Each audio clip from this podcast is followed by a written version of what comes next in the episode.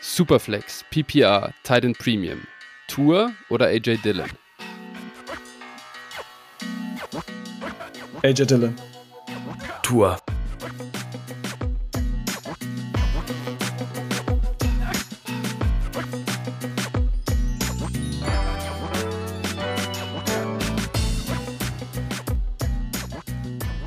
Servus und herzlich willkommen zu einer neuen Folge von Dynasty Flow, der Dynasty Show von Phil und Flo. Hi Phil, na, Moin. wie geht's dir? Mir geht's wieder besser. Die Stimme ist wieder Ja. da. Und äh, ja, alles gut, alles happy.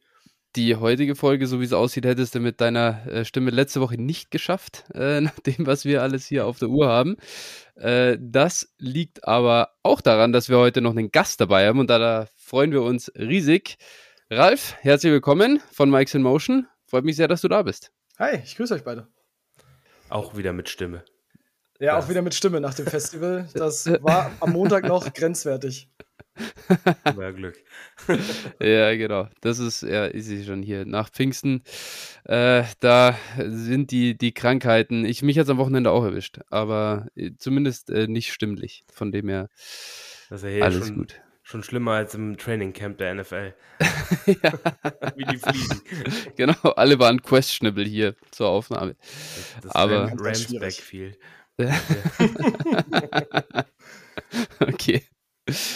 Ja, so sieht's aus. Äh, bevor wir heute in unsere Folge starten, ähm, geht einmal von Phil und mir ganz herzlicher Dank an zwei unserer Hörer, T-Doubles und Puppenkiste, haben uns unterstützt mit äh, Spenden. Danke an der Stelle.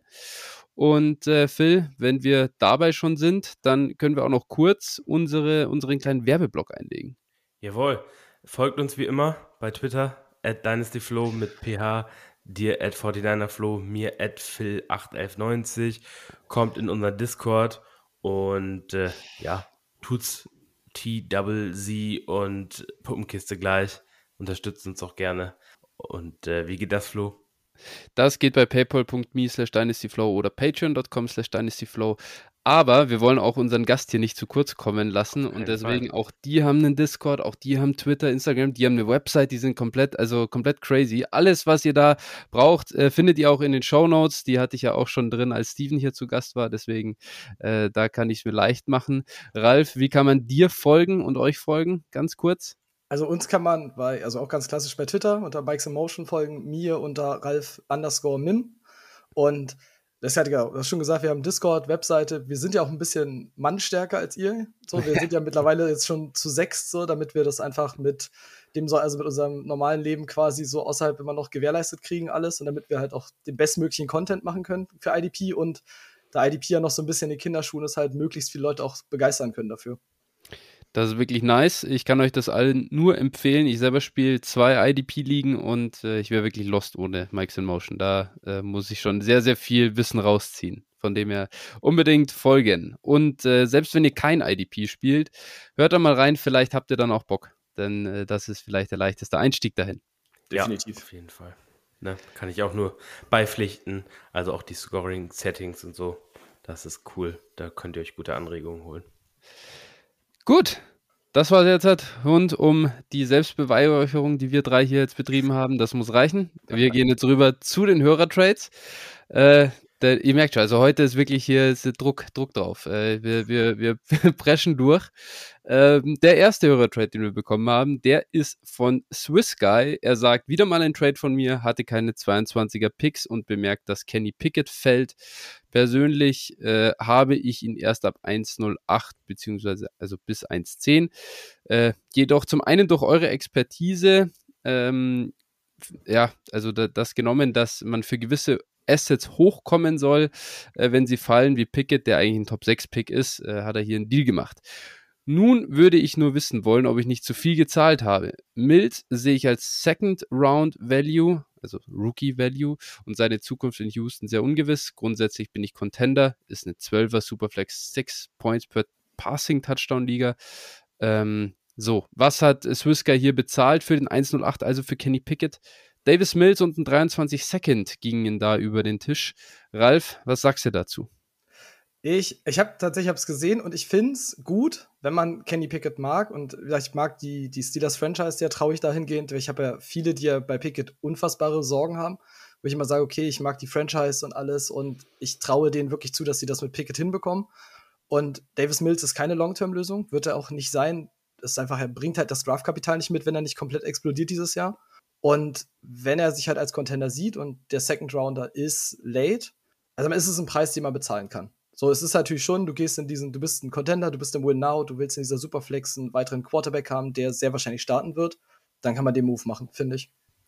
Ja, meine Meinung zu Pickett ist bekannt, also ja. würde ich auf jeden Fall auch machen. Also ich bin da schon auf jeden Fall Fan von dem Move und finde nicht, dass das zu teuer war. Ja, in der Superflex mit äh, Six Point per Passing Touchdown äh, dann ähm, Starting Quarterback zu finden, ist nicht so einfach und ich sehe da auch deutlich bessere Long-Term, äh, ja, besser, deutlich besseren Long-Term-Value bei äh, Pickett als bei Mills. Frage ist, kriegst du für Mills noch einen zweiten 23 Second quasi dazu? Ähm, und dann gibst du für Pickett zwei 23 Seconds ab. Selbst das ist, glaube ich, absolut im Rahmen. Ähm, der hat mit die besten Umstände was so Rookie-Quarterbacks oder Sophomore-Quarterbacks angeht in Pittsburgh. Die machen da echt gute Arbeit. Ist auch das, was Ralf jetzt gerade gesagt hat. Ist ein, ist ein äh, guter Deal hier. Ich hätte auf jeden Fall auch lieber Pickett als das Package. Gut, der nächste Deal, den wir haben, der kommt von Stiff Arm Saints. Bin gespannt auf eure Meinung, egal wie dieser ausfällt. Man muss dazu sagen, ich äh, bin im krassen Rebuild und Kamikazino nun klarer Contender. Also, Stiffham Saints bekommt hier, das ist wieder diese super Sleeper-Darstellung, die freut mich immer, aber Daniel Mooney, Pat Fryermuth und Rondell Moore und dazu folgende Picks. 1,23 First, Second, Third, Fourth und Fifth. Also, komplette Draft-Class. Casino hat einfach mal seine komplette Draft-Class mit abgegeben. Was äh, hat Kamikazino dafür bekommen? Delvin Cook, Russell Wilson und 701 Farbdollar. Da wäre natürlich immer wichtig zu wissen, Tom Brady war noch am Wafer. Das heißt, äh, mit, äh, es hatte zu dem Zeitpunkt jemand 1700 Dollar Farb und er hat sich damit an die Spitze gesetzt für 1701 Dollar Farb. Wie siehst du den Deal, Phil? Ja, also ich glaube, dass mir das für Russell Wilson vielleicht ein bisschen wenig ist, also für Wilson und Cook. Äh, wir wissen jetzt nicht die genauen Settings der Liga, aber äh, ich nehme mal das ist an. Eine 4-Point-Pass-Touchdown. Äh, 4 Point, also, okay. aber, aber ist also Superflex natürlich, klar. Titan Premium? Äh, ja, aber Receiver Flex. Okay, ja, gut. Nee, also dann, dann, boah, ja, ist für mich knapp. Ich glaube, insgesamt kann man schon sagen, es ist ein fairer Deal. Bin, also, es, ich, ich kann beide Seiten auf jeden Fall verstehen und wenn du keinen besseren Deal für Wilson bekommst, dann ist das schon okay, den zu machen. Ralf, äh, hast mhm. du da irgendwie andere Takes dazu? Ich bin, also so gesehen, ja, man kann das machen. Also das hängt immer davon ab, hättest du ein anderes Angebot bekommen? Das ist immer die, die oberste Frage, die da halt steht. Aber ansonsten ist halt, ich mag die Picks. Ich finde halt, Mooney ist so ein, das könnte echt schwierig werden. Ronald Moore ist einfach eine, eine blanke Wildcard aktuell. Also ich hätte mir vielleicht ein bisschen mehr Floor gewünscht, wenn du sagst, du willst ein Rebuild, ähm, dir, dir halt irgendwie versuchen, andere Spieler damit einzubauen der ist durchaus fair. Also das geht in beide Richtungen. So, du hast natürlich bei beiden diese, diese Explosionsmöglichkeit. Mooney, der jetzt äh, zumindest vorerst Wide Receiver 1 ist, auch wenn es in dem Fall Chicago ist, muss man leider sagen. Aber ich finde es halt, man, man kann es machen. Ich hätte mir halt vielleicht einen Spieler mit ein bisschen mehr Floor noch gewünscht. Also so, dass du halt sagst, gerade für Wilson in der Superflex, wo du jetzt weißt, der wird auf Jahre einfach noch produzieren, ähm, da einfach den Value versuchen halt irgendwie zu maximieren. Ja, die Frage ist wirklich, was ist, was ist Wilson, wie viel First sozusagen ist Wilson wert? Gerade bei 23er Picks natürlich schwierig, da mehrere zu kriegen, gerade wenn es eine Four-Point-Pass-Touchdown-Liga ist. Von dem her, ich glaube schon, dass das ein alles in allem ganz, ganz okayer Deal ist. Ähm, für Cook kriegst du halt im Moment einfach sehr, sehr wenig. Ähm, was man, wenn dann kritisieren kann, ist vielleicht wieder wirklich Timing. Musste Wilson und Cook jetzt im Moment verkaufen oder kannst du das nicht auch ein bisschen später machen, wenn da der Hype wieder ein bisschen mehr da ist, wenn die Teams schon sehen, ah, ich bin eigentlich schon wirklich knapp dran, ich brauche noch die zwei Spieler, aber äh, ich glaube, ich halte in der Liga 4 oder 5 23 Firsts, also es ist auch nicht so einfach, an diejenigen, an die noch ranzukommen. und deswegen musste Stiffy da auch ein bisschen was machen. Ähm, ja, schwierig tatsächlich. Was bitter ist für Kamikazino, die 701 Dollar Farb haben nicht gereicht am Ende. Dann wäre es natürlich echt ein Home Run gewesen, um, um Tom Brady noch zu holen, aber der Deal kam ein bisschen zu früh. Da wurde dann noch reagiert. Ach, das ist dieses, wo du das verschlafen hast, ne? Oder ist das diese? Nee, das ist das, das war unsere Liga, da, das, so. wo ich verpennt habe. Das war ja, da, da, da hat ja einer mit 1000 Farbdollar in Tom Brady bekommen.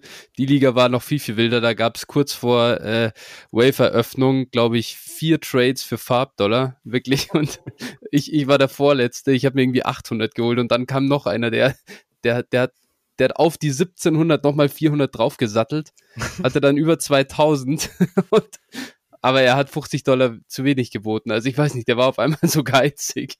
Dann kam Tom Brady doch zu mir. Das war wirklich der größte Fail, den ich, den ich jeweils gesehen habe, glaube ich. Das war, das war bitter. Also ja, das, das hat schon Spaß gemacht, als, als wenn Brady da am Wafer war. Aber gut, hilft Kamiko Sino leider auch nichts. Lass uns weitermachen. Nächster Deal, der ist von Hermann Duhn, 12er PPA Superflex Liga. Äh, der Trade war während des Rookie Drafts. Er gibt ähm, Antonio Gibson und den 509 ab für den 104. Äh, Kenneth Walker war zu dem Zeitpunkt schon gepickt. Ähm, hab Gibson in recht vielen Ligen und wollte mich ein bisschen breiter aufstellen. Danke für eure super Arbeit. Also wir wissen nicht, wer an 104 am Ende gezogen wurde.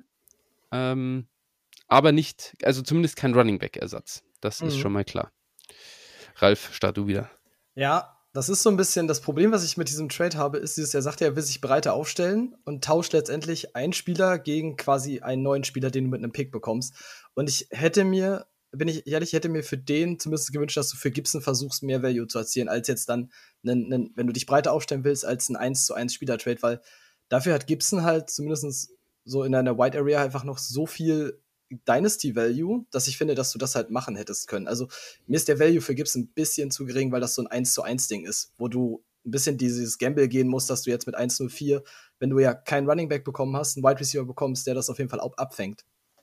Ich, ich, glaube, er meint in seinen, auf sein Portfolio gesehen, also auf seine Ligen gesehen, wollte er sich breiter aufstellen ah, okay. in der Liga. Ich glaube, das so war das. Genau. Ja, da gibt es in recht vielen Ligen. Deswegen ein bisschen variieren. Ja. Mhm. Gut, Phil dein, deine Meinung zu dem Deal? Ja, kann man schon machen. Also finde ich, finde ich okay, den Deal. Also wir sind halt bei Gibson auch sehr, sehr besorgt, kann man sagen.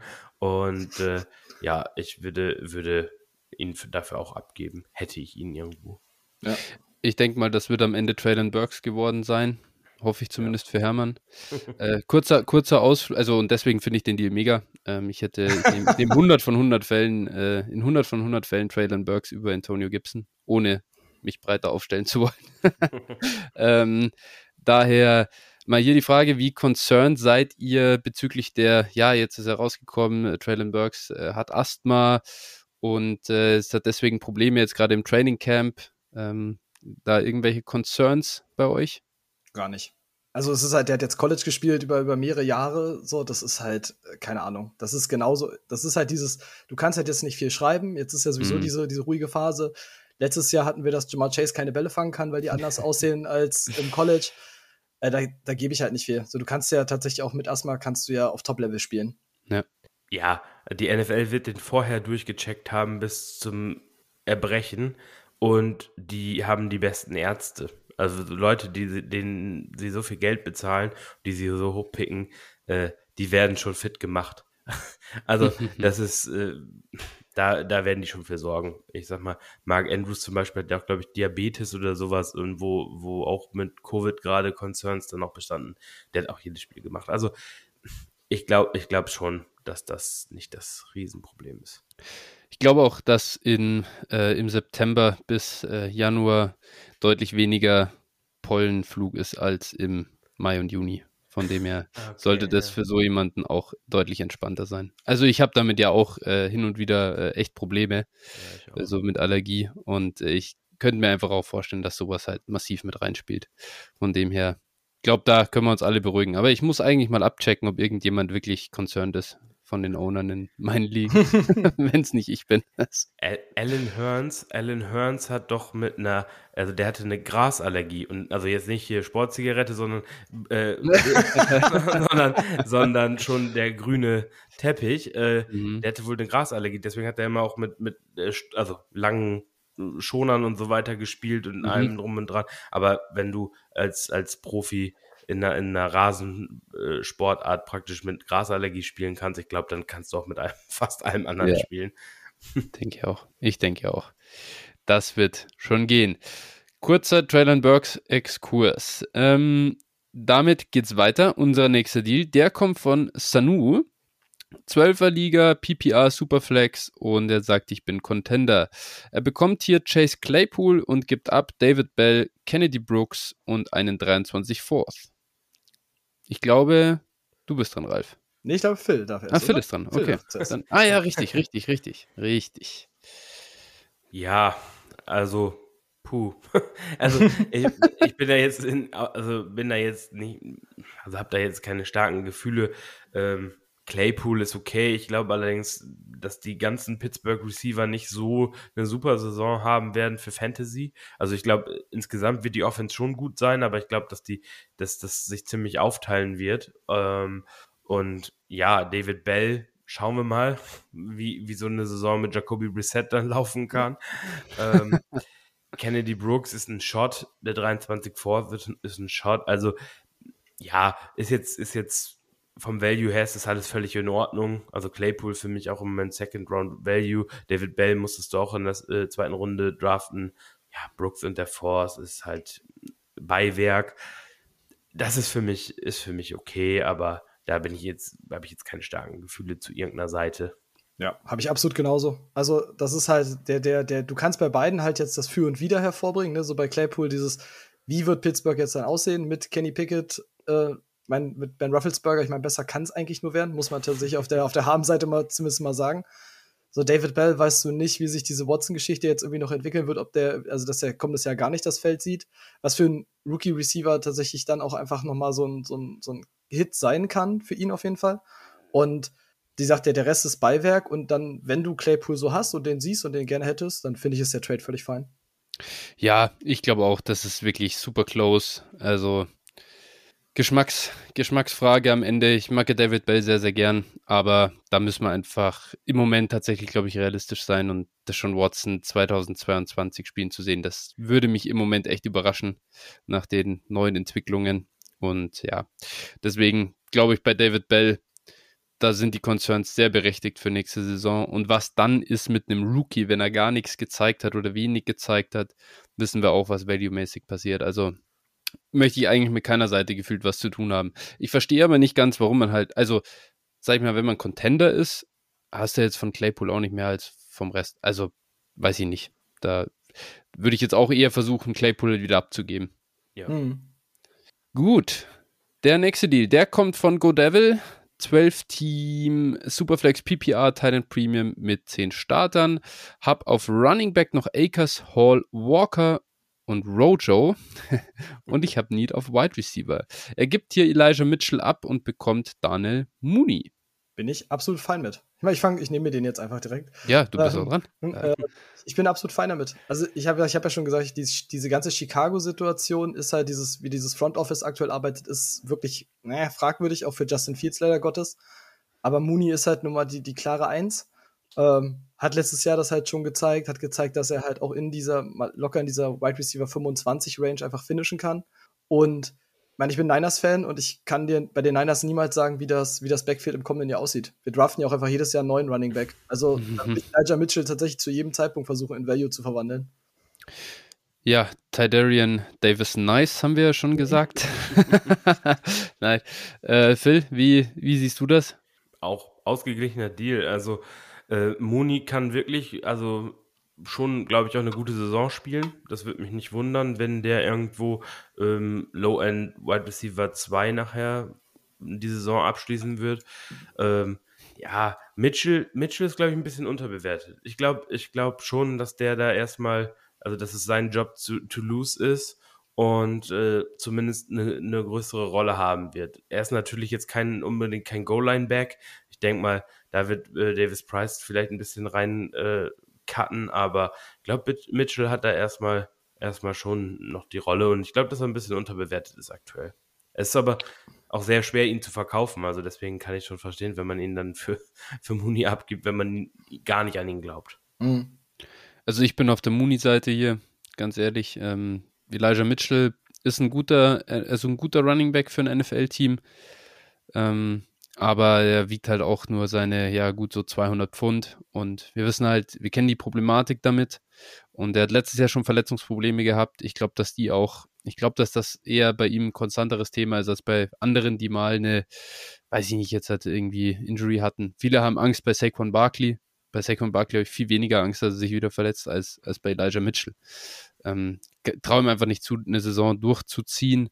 Und dann nehme ich halt doch lieber Daniel Mooney. Ich glaube, dass der kann tatsächlich so ein bisschen explodieren, wenn, wenn diese Chicago Offense halt einfach doch ein bisschen besser wird und Justin Fields einen, einen zweiten Schritt macht jetzt in, in seinem Sophomore Year. Ja. Und vor allen Dingen, weil er halt, das ja auch auf Running Back ist er ja halbwegs stacked, also mit Hall, mit Walker. Akers ja. kriegt die Primary Role ja, weil sich die anderen alle verletzen. Also, wenn du Glück hast, kannst du ihn ja auch nur aufstellen. So. Hätte er auch und, sonst bekommen. Ja, ja, das ist schon, aber ich meine, das, das macht es ihm, das macht's ihm noch mal leichter, sagen wir es so rum. Und dann ist das schon so, dass du sagen kannst, wenn du Wide Receiver Need hast, dann du verlierst quasi jetzt kein, kein Value groß und kriegst halt mit Mooney dann halt tatsächlich den Wide Receiver Need, den du hast. So. Ja, aber äh, ich muss auch sagen, also auf Running Back würde ich jetzt auch nicht stacked nennen, wenn dann wirklich Rojo die Nummer 4 ist. Das, da hätte ich dann doch ein bisschen. Ja, okay. Also, das ist halt, ja, ich meine, das passt schon. Keine, keine Frage. Also, wer hat schon mehr als drei richtige Starter auf Running Backs im Kader? Der nächste Deal, der kommt von, ja, meinem Lieblingsuser, was den Namen angeht, Friedel Castro. Und äh, der sagt, ist, also 12er Superflex äh, PPR Titan Premium Liga, äh, die ist frisch nach dem Startup Draft. Er sieht sich als Contender, mein Trade Partner eher im Mittelfeld mit viel Upside für die kommenden Jahre. Ähm, Fournette in dem Deal ist im Win Now mein primäres Target in dem Trade. Wollte weg von meinem Adams und Waller Stack äh, und ich brauchte einen dritten Quarterback, der Season Long starten wird. Das ist ganz interessant, können wir uns im Hinterkopf behalten für unsere Thesen später. Äh, der 23er Second, den ich abgebe, sollte early werden. Während der Verhandlungen hatten wir die Idee, einen Hörertrade draus zu machen, sind beide sehr angetan von eurem Content. Großes Lob an dieser Stelle. Dankeschön. Äh, die andere Seite ist übrigens Wombub und der sagt noch ganz kurz dazu von meiner Seite, bin schon Ridder-Owner und wollte mir daher Mariota dazuholen, um die Positionen abzusichern. Abgesehen davon sehe ich mich für dieses Jahr aktuell im Niemandsland und lasse diese Saison mal kommen. So, also was bekommt Friedel Castro hier? Und wie schon den angesprochenen Leonard Fournette, den angesprochenen oder fast angesprochenen Davis Mills, dazu noch Stefan Dix und einen 24 Fourth. Abgegeben hat er Davante Adams, Marcus Mariota, Chase Edmonds, Drew Locke und einen 23, den Early 23 Second und einen 23 Third. Phil, ich glaube, jetzt musst du starten. Und ja. Du hast übrigens den Namen äh, falsch vorgelesen. Der heißt doch jetzt Was? Lecker Baguette, oder nicht?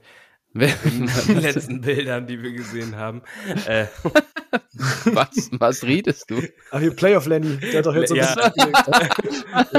Also, lecker Baguette, Alter. Ja.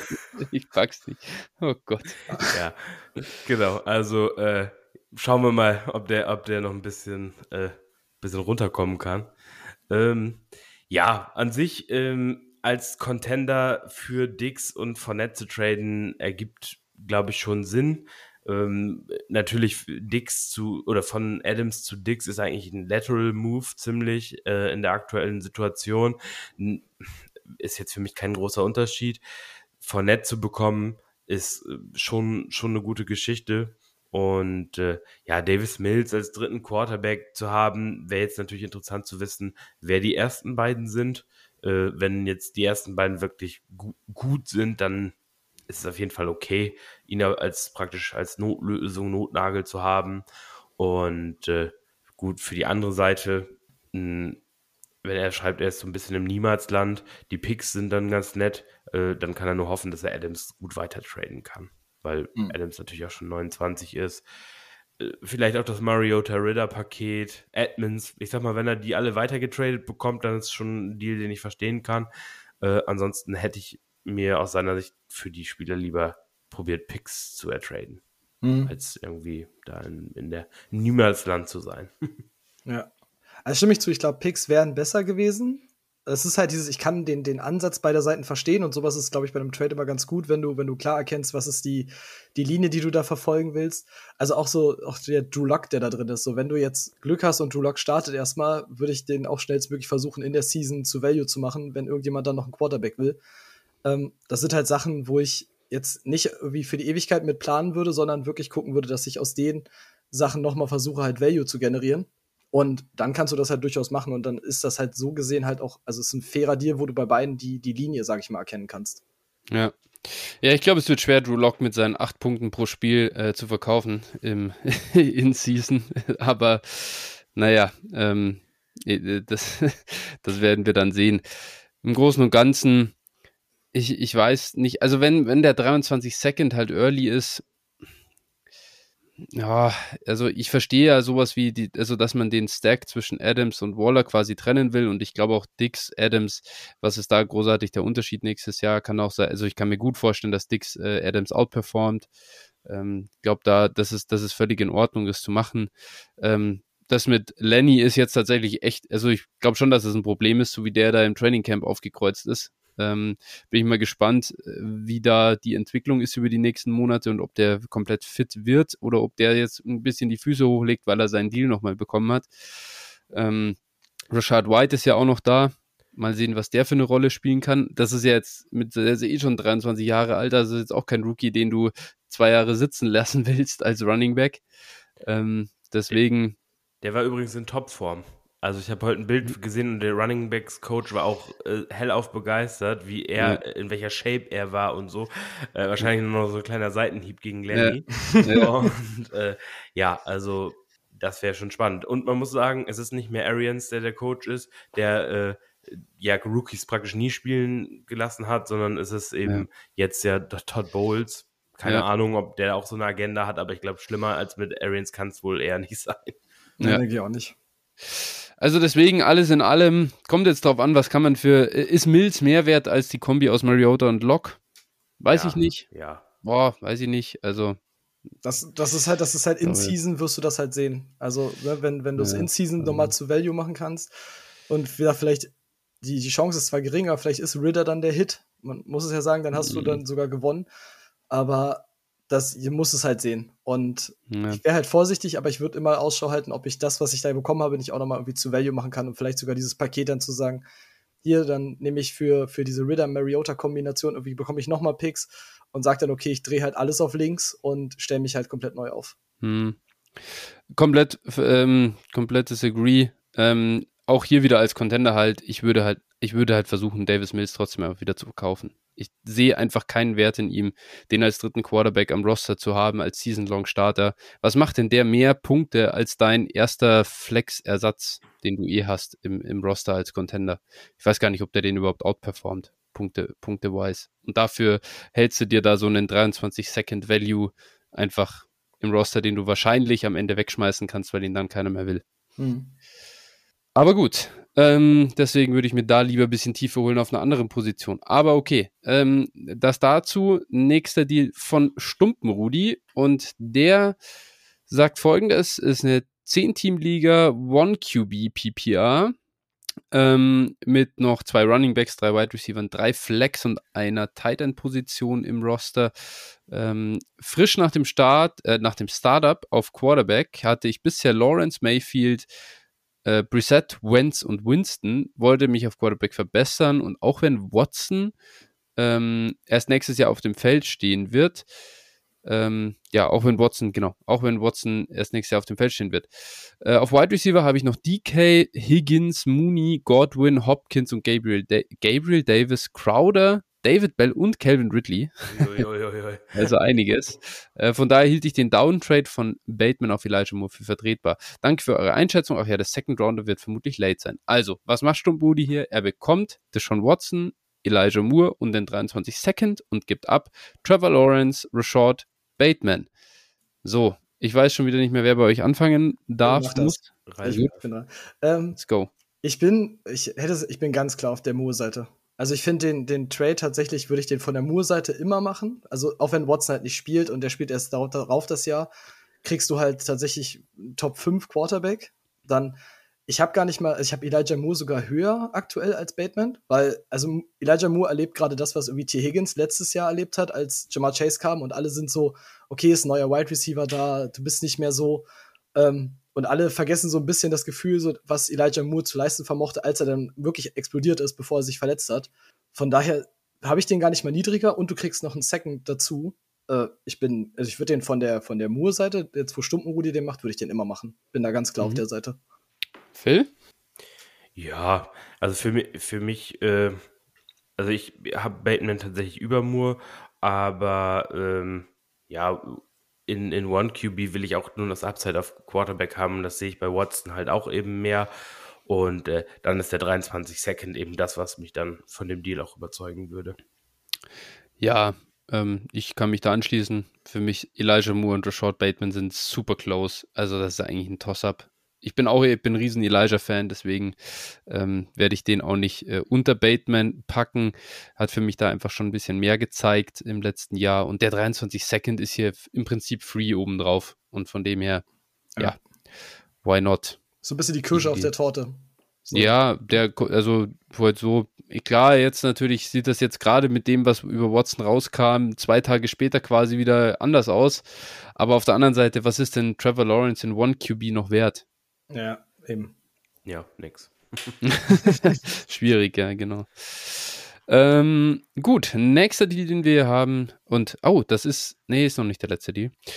Mr. Chancentod. Äh, Liga wie immer bekannt, ja, das ist diese äh, Dynasty Flow Dynasty mit Phil und mir auch drin. Ähm, also normale JIT-Settings, äh, Superflex, PPR, Thailand Premium, 10 Starter. 12 ähm, Teams. 12 Teams, genau.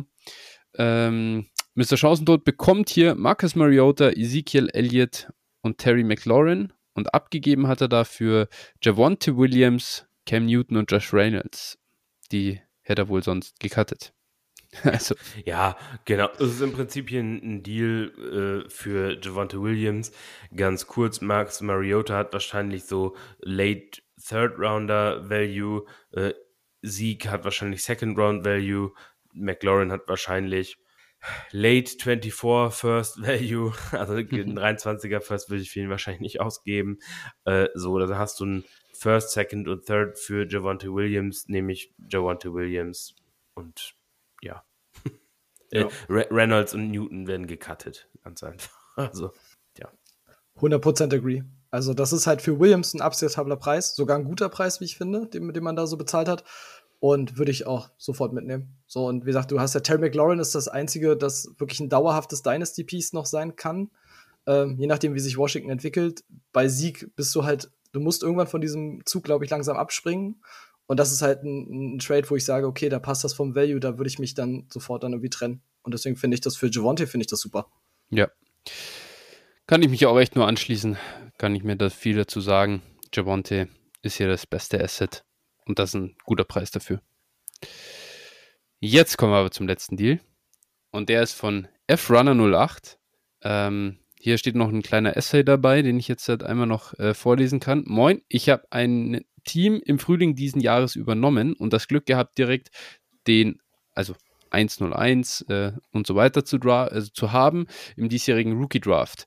Das ist eine 1QB, IDP Liga, äh, Half PPR, plus ein, ähm, also äh, Tight End Premium Punkt äh, und ein eher Big Play abhängiges IDP Scoring. Das Lineup, ein Quarterback, zwei Running Back, zwei Wide Receiver, ein Tight End, zwei Flex, ein Kicker. Aber was? Aber gut, tausch den mal durch eine Superflex-Position aus, dann ist das auch eine vernünftige Liga. Zwei D-Liner, zwei Linebacker, zwei Defensive Backs und zweimal IDP. Ähm, hab den Trade erst kurz vor dem Draft-Start gemacht, da niemand wirklich das zahlen wollte, was unter anderem ihr beide empfohlen hattet. Hätte notfalls Brees Hall genommen, bin aber im absoluten Rebuild und wollte keinen Running Back draften. Ähm, er bekommt hier, also erstmal, er gibt 101 ab, dazu noch Robert Woods, Robbie Anderson und den 401. Zurückbekommen hat er Brandon Ayuk, den 104, 210 und 604. Was ist aus diesen äh, Sachen geworden? Äh, der 101 logischerweise Brees Hall, äh, der 401 war noch Quay Walker. Und ähm, auf der anderen Seite bekommen hat er an 104 Traylon Burks, an 210 David Bell, an 604 Sam Howell. Und genau, damit sind wir durch. Also, ähm, wie würdet ihr den Trade einschätzen? Mein, Tra mein Trade-Partner hatte keinen starken Running Back. Finde ich. Nee, Ralf ist Ja, nee, nee, Ralf ist. IDP-Frage, Mensch, da muss Ja, man ja, ja, sorry, sorry, sorry. Äh, I'm very sorry. Finde ich absolut, finde ich absolut top, den Trade. Also wirklich, du hast, ich meine, ihr seid ja sowieso sehr, sehr hoch sowieso auf Burks. Von daher, glaube ich, habe ich die, ist die Seite, glaube ich, da schon fast klar. Aber du kriegst halt Traylon Burks, David Bell, Ayuk, also kriegst halt drei Wide Receiver, wo du zumindest bei zwei auf jeden Fall legitimes Sofort-Potenzial hast. Und bei Bell, wie gesagt, das hatten wir schon mit der Watson-Geschichte, aber halt auch eine gute Chance. Und hast halt dann einfach dafür lediglich Hall halt quasi dafür investiert. Quay Walker ist halt tatsächlich jetzt auch einfach nicht so viel wert in der Big Play ITP-Liga, muss man sagen, halt als Linebacker. Und die Green Bay-Situation immer ein bisschen schwierig ist, aber da müsste ich jetzt ein bisschen weiter ausholen. ähm, aber ich mag das halt. Du hast es halt für, für drei Wide Receiver, die, die jung sind, die den Dynasty Value bringen, äh, hast du quasi dein 1 zu 1 einfach umgewandelt von Brees Hall. Gut, ich glaube, auch wenn du, auch wenn du hier äh, predictest, dass bei uns das äh, ein Landslide quasi für die Burks-Seite ist, ich glaube, dass Phil hier anderer Meinung ist. Das ist meine Prediction. Ja, pass auf.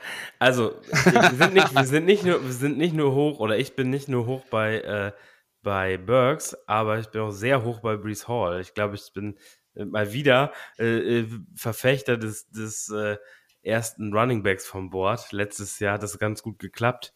Dieses Jahr auch. Ich habe tatsächlich mittlerweile acht Brees Hall Shares.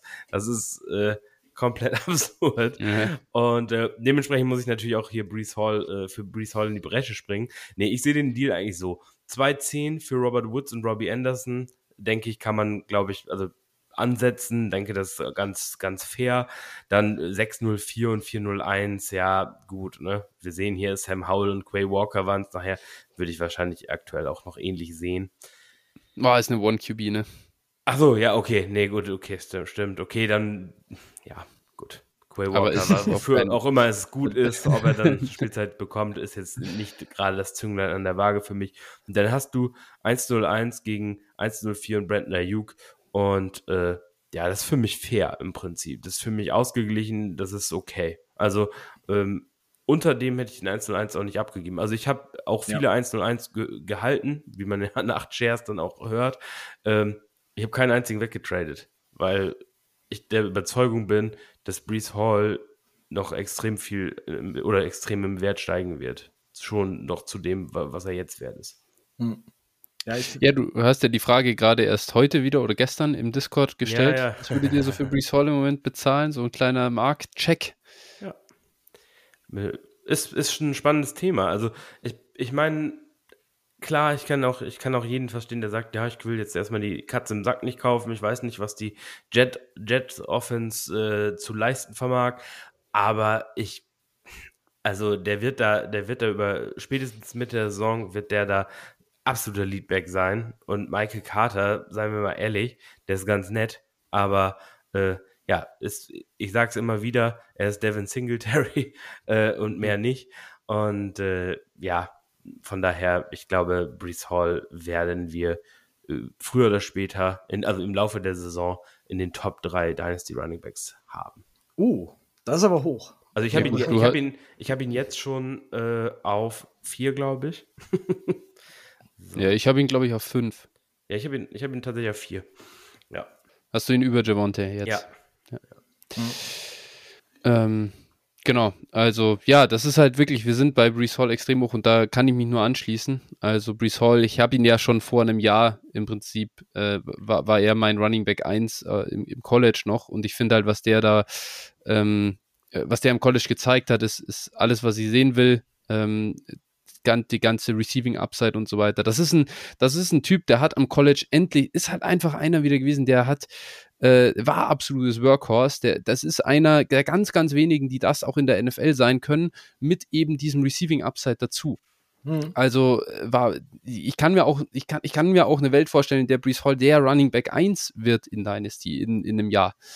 Ähm, und, und deswegen, ja, gut, das ist natürlich da irgendwie noch das Problem, aber ganz ehrlich, Jonathan Taylor hat es auch geschafft mit Carson Wentz. Also es ist halt am Ende ähm, auch nicht nur der Quarterback da.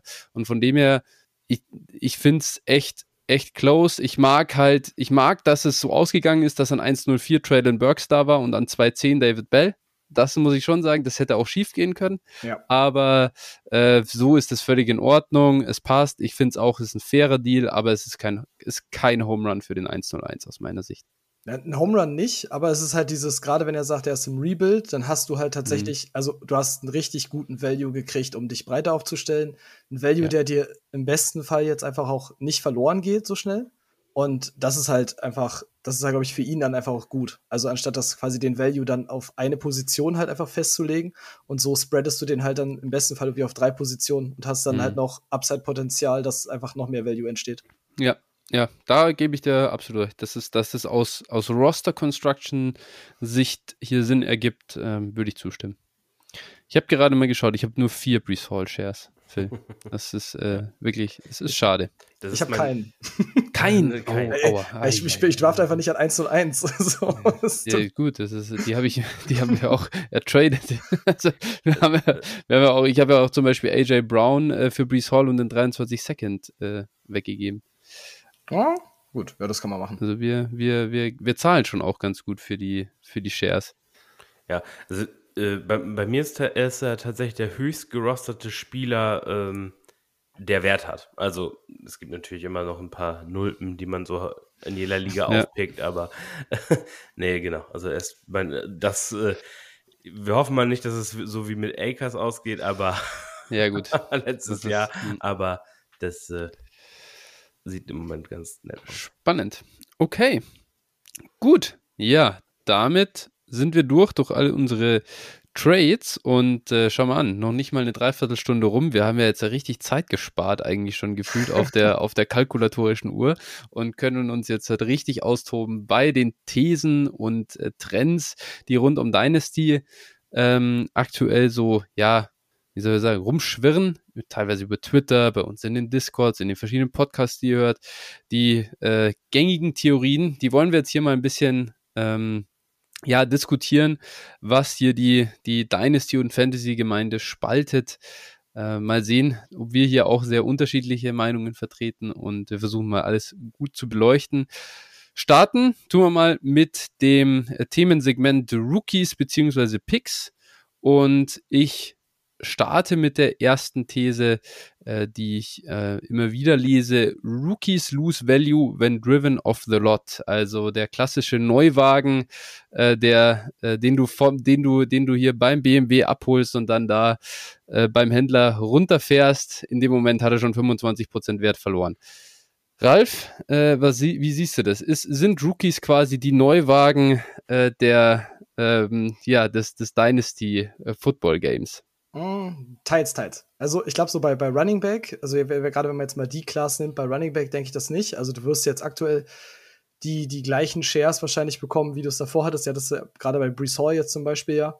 Und es gibt aber dieses, ich glaube so bei Right Receiver, es reicht halt immer dieses aus, ein Pick ist so universell und deswegen ist er halt so, so viel mehr wert dann erstmal und klingt immer auch more flashy als jetzt ein Spieler per se.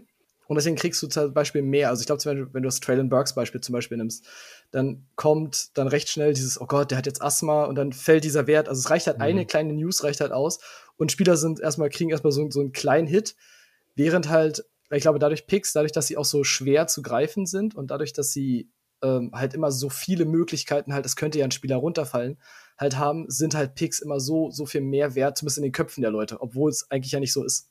Okay. Phil? Deine Meinung dazu? Kommt, kommt, ein, bisschen, kommt ein bisschen auf die, auf die äh, Klasse an, würde ich fast sagen. Also, äh, wir haben ja nun, wir haben ja nun in verschiedenen Rookie-Klassen, auch wenn wir das einfach mal vergleichen mit äh, letztem und diesem Jahr, äh, also letztes Jahr muss man ehrlich sagen, äh, muss man sagen, nein, auf gar keinen Fall, wenn, wenn wir diese Themen Mhm. jetzt stellen, weil da waren im Prinzip äh, die Top, ja, man kann schon sagen, die Top 12 Picks eigentlich, je nachdem, wie man sie gehabt hat, aber sagen wir mal, die nach Consensus ADP, die Top 12 waren im Prinzip eigentlich alle äh, Mehrwert. Also du, du hast im Mhm. Prinzip keinen Spieler mehr für den, für einen First Rounder kaufen können nach, nach dem Draft. Und äh, dann während der Saison sowieso auch nicht. Also maximal gut, Etienne war jetzt verletzt, aber ansonsten eigentlich haben alle an Wert zugelegt. Und dieses Jahr würde ich wahrscheinlich sagen, äh, kann man schon bei einigen dafür argumentieren, besonders so nach, nach der Top 5, also meiner Top 5 jetzt so für mich, da kann man schon dafür argumentieren. Ne, dass du auch vielleicht Spieler wie einen Jameson Williams oder so, wenn der jetzt verletzt ist, dass du den vielleicht auch mal für, einen- für einen 23 Second kaufen kannst. Ne, Wir haben natürlich drüber gesprochen. Manchmal ist ein 23 Second vielleicht schon, schon auch mehr wert als ein, als ein 22 1,9 oder sowas. Aber ja, es ist im Prinzip, da kann man schon einen Case dafür machen, dass das dann auch so ist. Äh, Aber in der Regel, sage ich mal, nehmen die erstmal an Wert zu. Also ich will, Mhm. will das nicht unbedingt so unterschreiben. Es kommt auch sicher auf den Zeitpunkt an. Das ist das Ding. Ja, weil das denke ich auch. ich hatte so ein bisschen diese, diese, diese Denke, ich meine, die Racing Rookie Drafts waren ja jetzt. Und dann hast du dieses, okay, der Pick war vorher sehr viel wert, jetzt ist der Pick gemacht und der Spieler wird, jetzt fällt er erstmal im Wert. Und dann werden wir in der Saison sein und dann wirst du das, was du jetzt auch in der Vorjahresklasse hattest, dann kommen die wieder so, dass sie dann wieder hochgehen. Also zum Beispiel jetzt ein Chase hat jetzt einen ganz anderen Wert, als er jetzt irgendwie dann kurz nachdem der Pick gemacht wurde, dann in dem Jahr hatte. Ähm, das heißt, sie fallen dann kurz danach aus meiner Sicht, erholen sich dann aber halt recht schnell wieder. Also ich glaube, wenn wir da jetzt mal sehr technisch rangehen an das Ganze, dann ist eigentlich logisch, dass in dem Moment, wo ich auf Draft, also Draft Player klicke, dass das Asset dann weniger wert ist als das, was fünf Sekunden, was ich fünf Sekunden vorher noch im Roster hatte. Weil in dem Moment, wo das ein 108 war, ähm, konnte ich den an alle elf anderen Manager traden und je nachdem, wen der an, in dem Moment am höchsten hat, also ist das ja quasi der Wert, den er dem, dem Pick beimisst. In dem Moment, wo ich da sage, ich draft jetzt Jameson Williams, dann finden den vielleicht schon fünf äh, andere Manager scheiße. Und dann verengt sich natürlich mein äh, Verkäufermarkt einfach dadurch, dass ich mich jetzt für einen Spieler entschieden habe und den mögen halt nicht alle. Ähm, auf der anderen Seite aber darf man auch nicht ganz unterschätzen, finde ich, dass oftmals Spieler auch zocken und sagen, nee, nee, also für den Pick gebe ich dir jetzt nichts, weil du nimmst eh nicht den Spieler, den ich will, im Prinzip. Und in dem Moment, wo du dann den Jameson Williams machst und jemand anderes denkt sich, scheiße, Alter, ich war mir sicher, dass er an 109 fällt, fuck, ich habe darauf gezockt und dann, und dann sagt er, komm, ey, ich will doch Jameson Williams haben und dann hast du ihn halt auch wieder in den Eiern. Also es ist so ein bisschen, es kommt sehr, das ist sehr auf die Liga, ähm, sehr individuell muss man halt auf die Liga schauen, was es ist. Ist ja nicht jeder 101 quasi immer Breeze Hall, da gibt es einfach keinen Unterschied. Ähm, aber generell muss ich sagen, ähm, dieses, dieser, die, die Aussage, dass das, ähm, dass ein Rookie aus, automatisch quasi Wert verliert, weil der Rookie-Hype abnimmt und so weiter, ähm, das impliziert ja, dass Rookies an sich schlechte Wetten wären und äh, dass die in der Regel dann Wert verlieren. Und das ist halt, wenn dann wirklich nur eine sehr kurzfristige Betrachtung eben über den Juni, Juli hinweg und dann, ja, lassen wir, lassen wir die mal ein paar Spiele machen, dass die gut aussehen und dann auf einmal haben wir den Effekt, den Phil gerade angesprochen hat mit der 21er Klasse. Auf einmal gehen die, ähm, ja, ähm, ja, gehen die durch die Decke und dann musst du, kriegst du nicht ein First dafür, sondern zwei oder sogar drei. Ja. Gut. Ähm, ein ähnliches Thema, das wir hier jetzt auch noch haben, und, und das ist ein Trend, den sehen wir jetzt halt über die letzten äh, Jahre schon. Ähm, Rookies bzw. Picks werden immer teurer an sich und über die letzten Jahre sieht man das auch im ADP, wenn die im Startup, also wann die im Startup gehen. Einerseits die Rookie, also die Prospects, ja, äh, und andererseits aber auch, wenn Kicker irgendwie gedraftet werden damit. Da hast du früher, ich kann mich nur erinnern, 2020 war das die Klasse, glaube ich, oder mit Justin Jefferson und so weiter. Mhm. Da hast du diese mittleren Rookie-Picks oder end, letzt, also ähm, äh, Late Rounder in der ersten Klasse, obwohl es eine bessere Klasse war als dieses Jahr. Äh, die hast du irgendwie in der 8., 9., 10. Runde im Startup gedraftet. Und jetzt dieses Jahr habt ihr ja gemerkt, wenn ihr Startups gemacht habt oder wenn ihr jetzt gerade Startups macht, die Rookies gehen einfach eher. So. jetzt die Frage oder jetzt die These dazu. Ist der Peak Value bei den Picks oder bei den Rookies jetzt erreicht oder wird der mit dieser 23er Klasse dann erreicht sein, weil da ja der Hype jetzt noch mehr so ein bisschen out of control ist? Und erleben wir dann wieder eine Gegenreaktion hin zur, zum, zum früheren? Oder glaubt ihr, dass das an sich Bestand hat? Also, ja, fange ich mal an. Ähm, ich glaube nicht. Also ich glaube, ich glaube, dass der, dass die Leute erstmal oder dass, dass die Spieler erstmal verstehen mussten, äh, was Picks eigentlich wert sind, beziehungsweise dass Picks eigentlich äh, massiv unterbewertet wurden. Und äh, das ist auch meiner Meinung nach immer noch der Fall, wird aber besser. Also es ist ja natürlich irgendwann, ne, wenn kommt jeder dahinter, dass du natürlich dann äh, so eine Klasse wie letztes Jahr zum Beispiel trägt dann natürlich enorm mit bei, mhm. dass da, dass da die Augen geöffnet werden. Und es kann auch sein, dass wenn jetzt diese Klasse schon schlecht verschrien wurde und jetzt die auch nachher wirklich schlecht ist, dass dann das wieder ein bisschen der, der Trend gegenläufig ist und dann die Leute natürlich wieder aus den Löchern kommen und sagen, naja, haha, hier, wir haben es euch ja gesagt, kauft mal lieber, kauft mal lieber äh, Proven Veterans. Und äh, ja, das ist, das ist, ich glaube einfach, ähm, die 23er Klasse wird einfach nochmal den Pick Value auch für die Zukunft weiter hochtreiben. Also weil die wird einfach so wie es aktuell aussieht, einfach massiv sein. Und äh, ja, dadurch werden Picks auch weiter an, an Wert zunehmen. Hm. Ja, also ich glaube, es wird halt so bleiben und dass früher halt wirklich Picks auch nicht so, also gerade oder Rookies dann einfach nicht so hoch gedraftet wurden. Jetzt mittlerweile ist A, so ein bisschen der, der Hype für jüngere Spieler, gerade in Dynasties, ist halt einfach so, so enorm hoch. Also dieses, okay, Alter spielt eine ne, ne ganz große Rolle. Und ich glaube, ein ganz kritischer Punkt daran auch ist einfach, dass die Leute sind einfach besser informiert. Also es ist ja jetzt zum Beispiel jetzt auch durch euch zum Beispiel, ähm, ist das einfach so, die, die Leute haben viel bessere Insights in Rookies. Ähm, so, sie kennen Traylon Burke, sie kennen Jameson Williams, ähm, sie haben diese Spieler alle schon mal gehört und haben, sind mit den Spielern vertraut, wo du davor jetzt, sag ich mal, weniger Informationen hattest, wenn du nicht so intuit warst.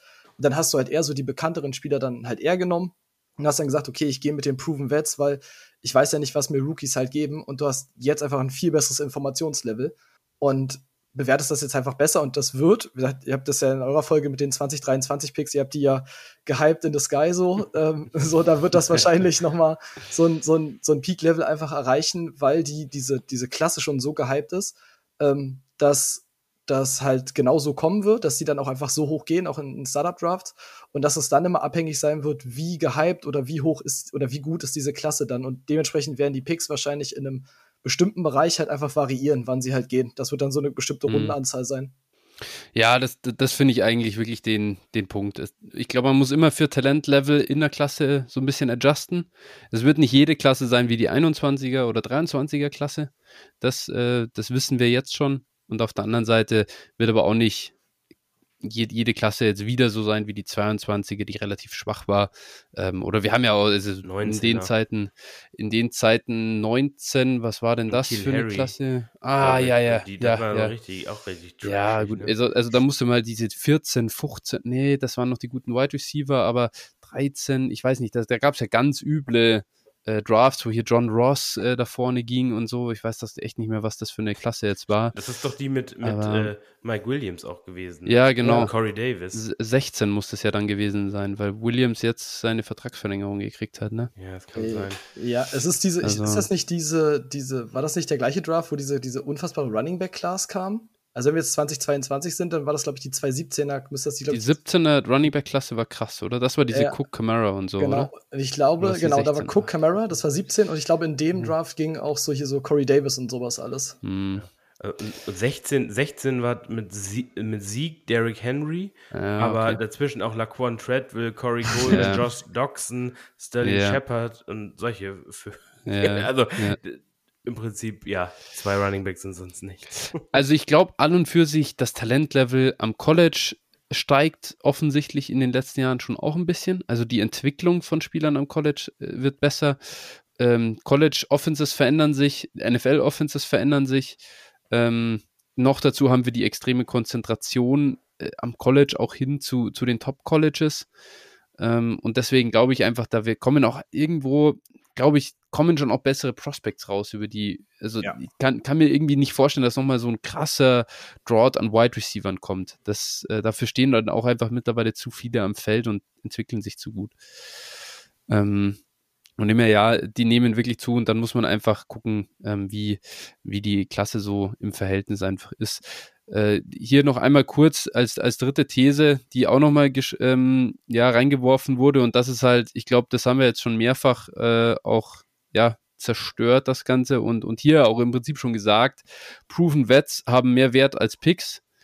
Naja, also Jonathan Taylor ist ein Proven Vet und hat natürlich mehr Wert als jeder First-Round-Pick, aber generell einfach zu sagen, dass ein äh, Davante Adams besser ist als jeder First oder dass ein ähm, Stefan Dix mehr wert ist als jeder First, ich glaube, da sind wir dann auch schon ähm, ja, und, und, und ich will jetzt gar nicht von den, von den DeAndre Hopkins oder Michael Thomases anfangen. Ähm, wenn das Proven Vets sind, die kann ich halt nicht über einem, über einem Top-Rookie einfach sehen. Das mhm. finde ich einfach Quatsch. Ja, und du siehst halt auch, wie schnell das jetzt geht. Also ich meine, jetzt die, gerade dieses Jahr war der Draft, der hat es einfach konkret gezeigt. Ähm, es kommt halt, also ich glaube tatsächlich, Colleges sind einfach immer näher an der NFL. Also dass dieser, dieser Sprung immer kleiner wird. Ähm, gerade für die Skill Positions. Und du hast gerade mit den Trades von Marquise Brown, von AJ Brown dieses Jahr gesehen, wie schnell tatsächlich äh, Teams auch bereit sind, tatsächlich Spieler gehen zu lassen für, für mhm. neues Talent. Und deswegen führt es halt diese ganze These mit Proven Vets sind immer sicherer oder sind besser als Rookie Picks, führt es halt so ein bisschen ad absurdum, weil du ja nicht mehr mehr sagen kannst, die spielen jetzt zehn Jahre mit dem gleichen Quarterback in der gleichen Franchise, die Umstände werden sich nicht verändern, so die, gerade diese Free Agency hat gezeigt, so, das kann so schnell jetzt in alle Richtungen gehen, weil alle bezahlt werden wollen. Und die Umstände halt bei, bei Proven Vets sind halt einfach bei weitem nicht mehr so sicher wie früher. Und du beim Rookie hast du halt immer die ersten fünf Jahre, also beim First Rounder die ersten fünf Jahre mal die du einfach gesichert hast. Ja. Dann kannst du immer noch sogar sagen, wenn ein Team jetzt seinen Quarterback bezahlt hat, das ist jetzt auch eine These von mir, ne? das ist jetzt nicht meine Meinung, kannst du sogar dafür argumentieren, dass du sagen kannst, ein Team, was seinen Quarterback bezahlt hat mit 50 Millionen im Jahr oder sowas, muss sogar eher einen First-Round-Receiver nehmen, weil sie ihren alten nicht bezahlen können. Mhm. Und äh, daher äh, kann es sein, dass dieser dieser äh, Rookie dann halt eben in die Wide Receiver 1 Rolle kommt. Ne? Ich meine, wir, wir sehen es jetzt gerade äh, hier Traylon, Kansas City. Kansas City mit, mit äh, nee, das ist ja Markus, weil es, weil es Scantling ja, ja, okay. 1, ist doch klar. Und mhm. Juju. Mhm. ja. ja, ja. Sky Mursländer, für alle, die es nicht verstehen. Das ist, äh, ich muss Flo ein bisschen hochnehmen. Ja, ja. Ähm, ist alles okay. Ja, nein, ist schon, ist schon richtig. Also von daher, das ist, äh, ist auf jeden Fall spannend. Nein. Also ich, ich sag mal so, aus dem Ganzen raus, ich, ich habe über die letzten Jahre extrem viele meiner Roster über super viele Rookies aufgebaut. Und dabei hat nicht jeder eingeschlagen und trotzdem gehe ich da mit einer viel, viel besseren ja, Value-Entwicklung raus, als wenn ich diese, also den Wert immer in diese Proven Wets stecke. Hm. Und deswegen finde ich an und für sich die These ist halt schon, die, die führt halt ad absurdum. So funktioniert Dynasty aus meiner Sicht nicht. Ja, über lange Gut. Zeit verlierst du ja. so in der Regel auch an Value. Wenn ja, du immer für eben. Proven Bets tradest, äh, wirst du so wahrscheinlich eher irgendwann ja. an einem Punkt stehen, wo es nicht mehr weitergeht. Mhm.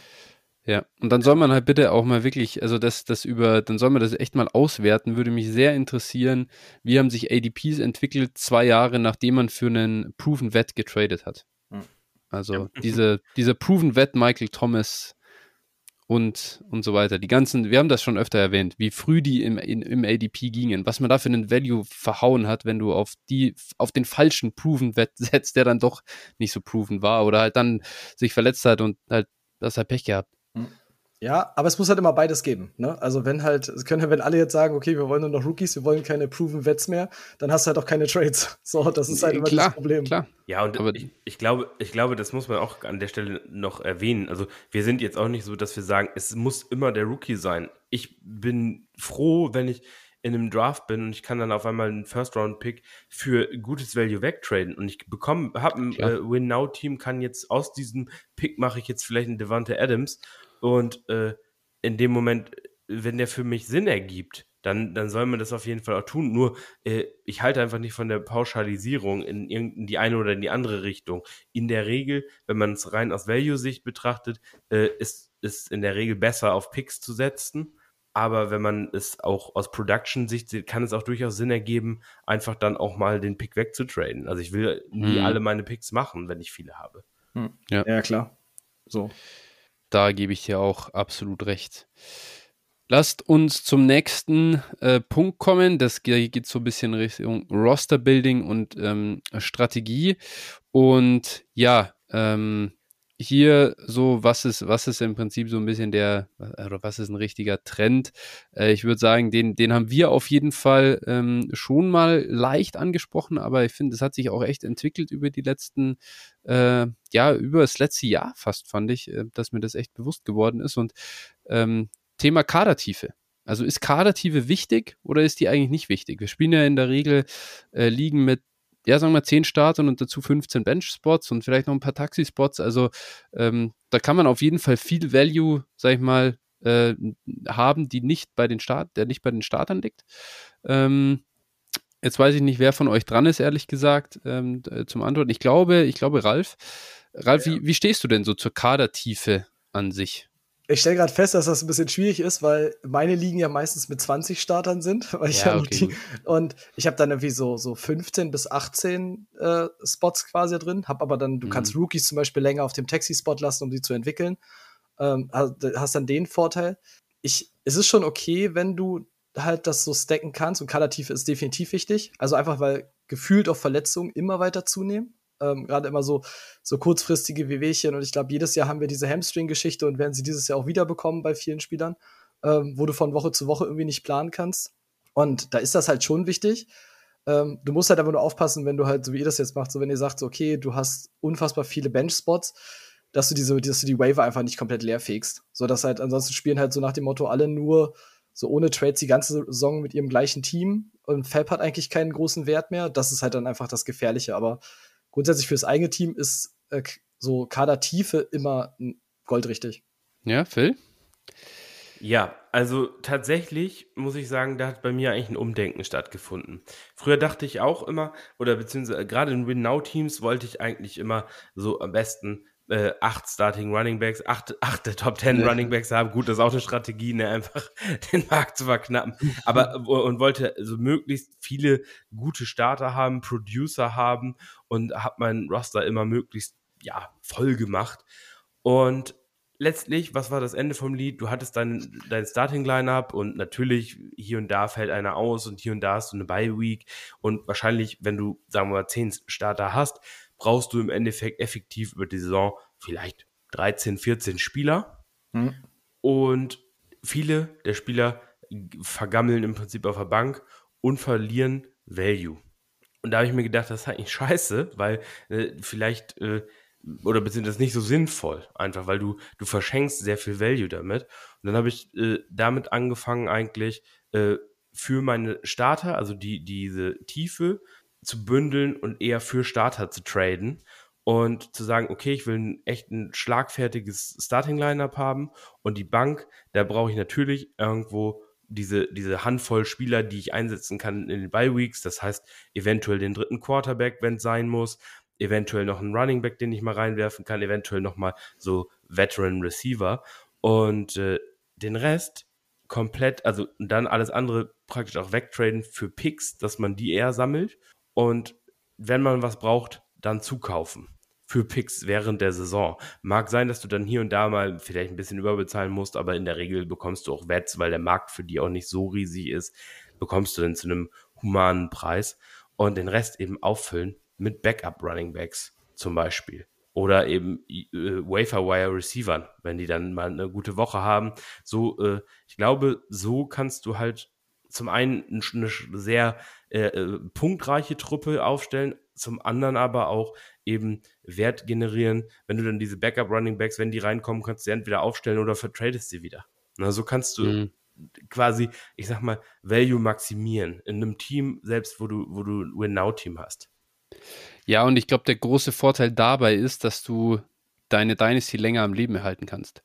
Weil du diesen Wert dann wieder brauchst, um um das, um, um, um irgendwie den um Umbruch einzuleiten. Wenn du, ich habe auch so ein Team tatsächlich und ich bekomme es nicht wirklich richtig aufgelöst, weil die Liga zu ah, sich zu sehr bündelt auf zwei, drei Manager, die wirklich ähm, um, um den Titel spielen. Aber ich habe einfach, weiß ich nicht, da haben wir irgendwie, glaube ich, zehn Starter oder so und gefühlt habe ich, also 18 Spieler, die halt wirklich jede Woche starten können bei einem Contender. Mhm.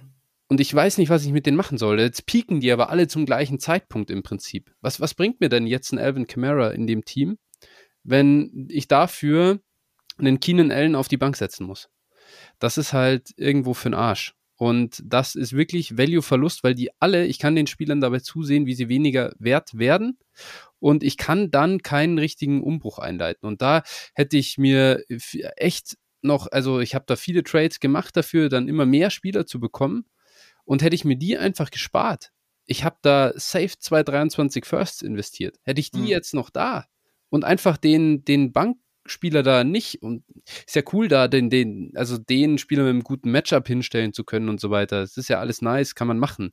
Aber wenn du im Halbfinale dann auf die Schnauze bekommst, weil dein Gegner einfach Jamar Chase hat, sag ich mal, und er dir halt in dem Wochenende 45 Punkte rein, äh, reinlegt, dann kannst du auch nichts machen. und, und wie gut sind wir denn dabei, die Spieler wirklich dann aufzustellen von Woche zu Woche? Also äh, hier gebe ich echt, äh, da gebe ich, da gebe ich Phil recht und ich habe das auch erst so in der letzten Saison wirklich gemerkt, als ich dann mal ein Team hatte, das einfach überbesetzt war, dass ich gemerkt habe, hey, scheiße, irgendwie, das bringt mir nichts und mit mir tradet auch keiner mehr, weil jeder schaut dieses Team an und sagt, du wirst ja eh Champion. Schau mal, ich habe ja, du hast, du hast ja viel zu viele Starter. Am Ende bin ich es aber nicht geworden, weil ein anderer bringt in, im Finale halt auch zehn gute Spieler aufs, aufs, aufs Parkett und dass meine ganze Bank super scoret, das bringt mir nichts. Ja, klar. Ist halt, ist halt, ist halt nochmal was anderes, wenn du Bestball spielst, ne? Dann, ja. dann kannst du natürlich, dann ist Tiefe mehr wert, ja. Aber in einer normalen Dynasty, wo du aufstellen musst, bin ich da auch der Meinung, man sollte da eher auch Richtung Werterhalt und Wertgenerierung, also mhm. einfach denken. Ja, es ist halt auch das Ding, dass das durchaus, das eine schließt das andere nicht zwangsweise aus. Also natürlich kannst du eine gewisse Kadertiefe haben, wo du jetzt sagst, du hast halt irgendwie 15, 16 Spieler, die dir halt regelmäßig liefern oder noch mehr mhm. und kannst dir halt und ähm, straight einfach gucken, kann ich die in Value verwandeln. Es gibt dir halt nicht so eine Not, wie jetzt Leute, die jetzt so, so unfassbar krass im Rebuild sind, zu sagen, okay, ich muss jetzt unbedingt oder ich will jetzt unbedingt einen Deal forcieren, sondern wirklich zu sagen, okay, nee, ich habe das jetzt, ich mache die aber auf den Trade-Block und schau halt irgendwie, welchen Value kann ich mit den Spielern halt generieren und gerade wenn du sie in der Saison hältst und sie pieken dann in gewissen Spieltagen, dann einfach einen gewissen Value zu generieren ähm, und dann halt mit dieser, mit dieser Kadertiefe quasi dann zu sagen, okay, das ist mein Kern, mit dem will ich irgendwie arbeiten. Also du hast halt deine, deine Spieler, die halt unverkäuflich sind. Und dann hast du aber so einen, so einen breiten Pool, wo du sagst, okay, wenn das entsprechende Angebot kommt, dann reden wir darüber. Und dann münze ich das quasi um, dass ich sage, ich verzichte dann einfach auf gewisse Tiefe, um in dieser Dynasty länger gut aufgestellt zu sein, um das dann ja. wieder in neue Picks zu investieren. Deswegen ist das immer so, das eine schließt das andere nicht zwangsweise aus. Ja, die, die Möglichkeiten, das zu flippen, die bleiben natürlich. Also flexibel bleiben unbedingt. Aber ich, ich, ich kann es, also es ist echt schwer, wenn man sich da einmal ein bisschen in, in, so eine, in so eine Sackgasse kann man sich da schon reinmanövrieren, wenn man zu sehr, zu, zu stacked ist. Mhm. Weil dann bist du im Mikrokosmos deiner Liga gefangen und dann bringt dir der ganze Value-Chart von irgendwo anders, der bringt dir nichts, weil dann jeder sagt, Alter, ich will, ich will aber gar nicht angreifen. Ja, ja, ja klar, das ist das Problem. Ja. Oder du sitzt dann mit äh, Aaron Jones, Alvin Kamara, Joe Mixon, Zeke Elliott und äh, Leonard Fournette da. Ja. ja. Und wo, wo, du im Prinzip keinen mehr richtig gut verkaufen kannst. Ja. Alle produzieren dir was, aber äh, und, und dann stehst du irgendwann äh, fällst du dann von der Klippe und dann stehst ja. du wirklich mit Null da. Ne? Das ist eben ja. so ein bisschen das Problem dabei auch. Ja, ja. absolut. Äh, Ralf, du hast eine Sache angesprochen vorher, ähm, bei, also sagen wir dem Starter-Bench-Verhältnis, äh, da haben wir hier eine Frage dazu. In Ligen mit vielen Benchplätzen ist der Waferwire tot. Ähm, und dagegen, sage ich mal, die andere These, in Ligen mit wenig äh, Benchplätzen kann man keine Spieler entwickeln.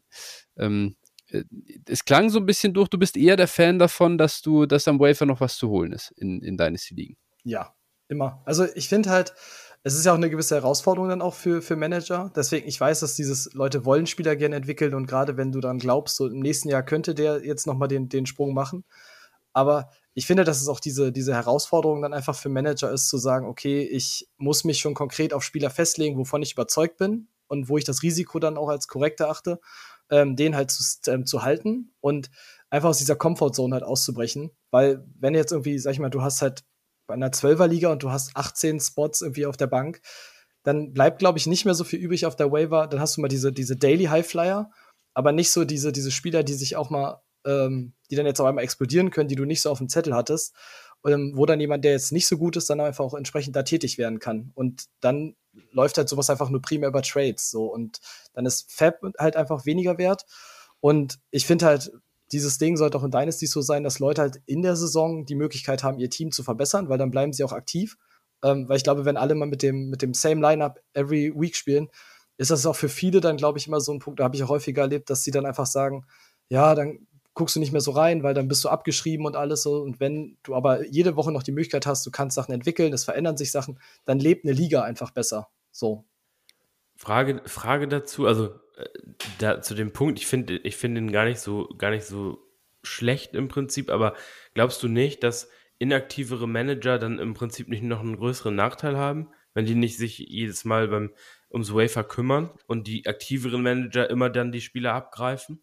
Weil also das wäre jetzt für mich, äh, also äh, ich verstehe den Punkt, aber das wäre für mich jetzt so das Gegenargument eben zu dem dazu. Ne? Also yeah. gerade in dem in dem Punkt. Ja, die, die Frage ist dann halt daran immer, ist, wie inaktiv bist du dann? Also ich meine, du hast ja immer, gerade nach einem Spieltag hast du dann zum Beispiel bis Mittwoch in der Regel, hast du halt dann zum Beispiel diese, diese Waiver-Zeit und kannst dann da tätig werden. Dann, gut, dann hast du diese Daily Waiver, dann musst du halt auch ja tatsächlich eigentlich nicht so viel Zeit investieren. Wenn du jetzt allerdings Week to Week immer mal nur einmal so kurz reinguckst, dann ist, glaube ich, vielleicht Dynasty auch einfach ein Format, was dann schwierig werden kann, allgemein zu spielen. Also, ja, ähm, das glaube ich, ich, das glaub... Problem kriegst du auch mit, mit, äh, mit mehr Benchplätzen einfach nicht gelöst, wenn du inaktive Manager hast. Ja. Ja, ich glaube, gut, schlechte Manager bleiben auch einfach schlechte Manager. Ich glaube, da sind die Settings auch fast egal. Also, so, für, für mich einfach, wenn ich darauf jetzt eingehen darf und, und also, weil wir ja auch gerade Verfechter von tiefen Ligen sind, eher ähm, für, für mich zwei Punkte, die, die einfach äh, für größere Benches sprechen, ist Punkt A, ähm, das, ja, ich sag mal, belohnt denjenigen, der auch viel Arbeit reinsteckt. Wenn jemand tief, äh, also eben tief reingeht und dann eben, ja, wirst du dafür belohnt oder dann kannst du auch Spieler aufnehmen, die, also so Deep Stashes praktisch, mhm. weil du den Platz hast. Wenn du ein guter Manager bist, hast du in der Regel auch ein Team, was eben ja viele gute Spieler hat, beziehungsweise wo du jetzt nicht unbedingt gerade jeden droppen willst. Und äh, ich sag mal, der Manager, der dann irgendwie äh, keine Ahnung, noch Drew Brees im Roster hat und, und den dann droppen kann, der wird natürlich dann eher belohnt, wenn dann mal was auf dem Wafer ist. Und äh, zum, zum anderen ist äh, für mich natürlich auch der Punkt, Rebuilden wird schwerer. Ne? Je kleiner die Bank ist, desto schwieriger wird ein Rebuild, weil du ja als, ich sag mal, als Rebuilder in der Regel mh, hm, sollte das Ziel sein, ja, möglichst auf die Breite zu setzen. Viele mhm. Picks, viele, also deine, dein, dein Kapital, was du hast, auf mehrere Pferde zu setzen, sage ich mal, und die eben zu entwickeln und dann mit Wertgewinn zu verkaufen. Und das ist natürlich schwer, schwieriger, wenn du eine kleinere Bank hast, ne? weil du dann weniger äh, Startplätze hast, in dem Sinne, die sich entwickeln können. Also eigentlich werden aus meiner Sicht mit einer kleineren Bench eher, werden die guten Teams eher bevorteilt. Mhm. So, und deswegen, also das ist für mich noch ein negativer Punkt für, bei einer kleinen Bench. Ich im Prinzip, ich will nicht sagen, dass es nicht auch mal witzig sein kann, so eine Liga zu spielen mit einer kleineren Bench, aber ja, deswegen würde ich es jetzt einfach bevorzugen. Ja. Der Fun Fact, den, der bei mir in den Ligen dann einfach ist, ist, glaube ich, deswegen ist das bei mir dann ein bisschen so ein Hybrid-System davon, dass du halt ja Rookies zum Beispiel während ihres kompletten Contracts auf dem Taxi Squad benutzen darfst. Das heißt, du kannst ja trotzdem als Spieler entwickeln, hast einfach dann größere Miner-Spots in dem Fall. Wie, wie viele Und, Plätze hast du dann? Äh, 15 also du kannst halt einfach mehrere Jahre dann einfach, gerade bei IDP hast du dann ja auch nochmal in der Defense halt auch Starspieler, die du, die ja dann auch einfach zwei, drei Jahre mitunter brauchen, wo, wo ich das dann verstehen kann und wieder macht es viel mehr Sinn. Und dann hast du aber diesen Fakt, okay, du hast deine, deine straighten Kaderplätze und hast dazu halt diese Miner-Spots, wo du sagen kannst, okay, diese Rookies kann ich da noch entwickeln, wenn ich daran glaube. So, das ist so ein bisschen hybridmäßig halt gelöst. Also im Prinzip, im Prinzip eigentlich äh, sind, sind es ja auch, es ist eigentlich eine ähnliche Aufteilung, wenn man es realistisch sieht, wenn du sagst 15 bis 18 bei 20 Startern Bank plus 15 äh, Taxi-Spots, äh, dann bist du ja auch bei 30, dann bist du auch bei ungefähr bei dieser 60-40 Verteilung, also 40-60 mhm. Verteilung, 40 Prozent Starter, 60 Prozent Bank, die wir auch eigentlich in der Regel ja nutzen. Also im Endeffekt sind wir gar nicht so weit voneinander entfernt, ne, glaube ich. Mhm. Nur, dass es halt eben, äh, ich glaube, das liegt natürlich auch an den Plattformen so ein bisschen. Bei Sleeper ist es so, so wie du es jetzt sagst, gar nicht so sehr umsetzbar. Ich glaube, Geht, gehen zehn Maximum, glaube ich. Ja, ja. ja, weiß ich gar nicht. In unserer Devi sind es echt viele mittlerweile. Könnten tatsächlich, äh, könnte tatsächlich mehr gehen. Aber ähm, vielleicht einmal ganz kurz, ich glaube, dass das ein Unterschied ist zwischen IDP und reinen Offense liegen, ehrlich gesagt, ja. weil wir wissen ja auch, also was für ein, was für ein Rookie willst du wirklich jetzt als Sophomore aus der letzten Klasse im, am Taxi Squad mitnehmen in die Saison? Hm. Welchen willst du da in Anführungsstrichen entwickeln?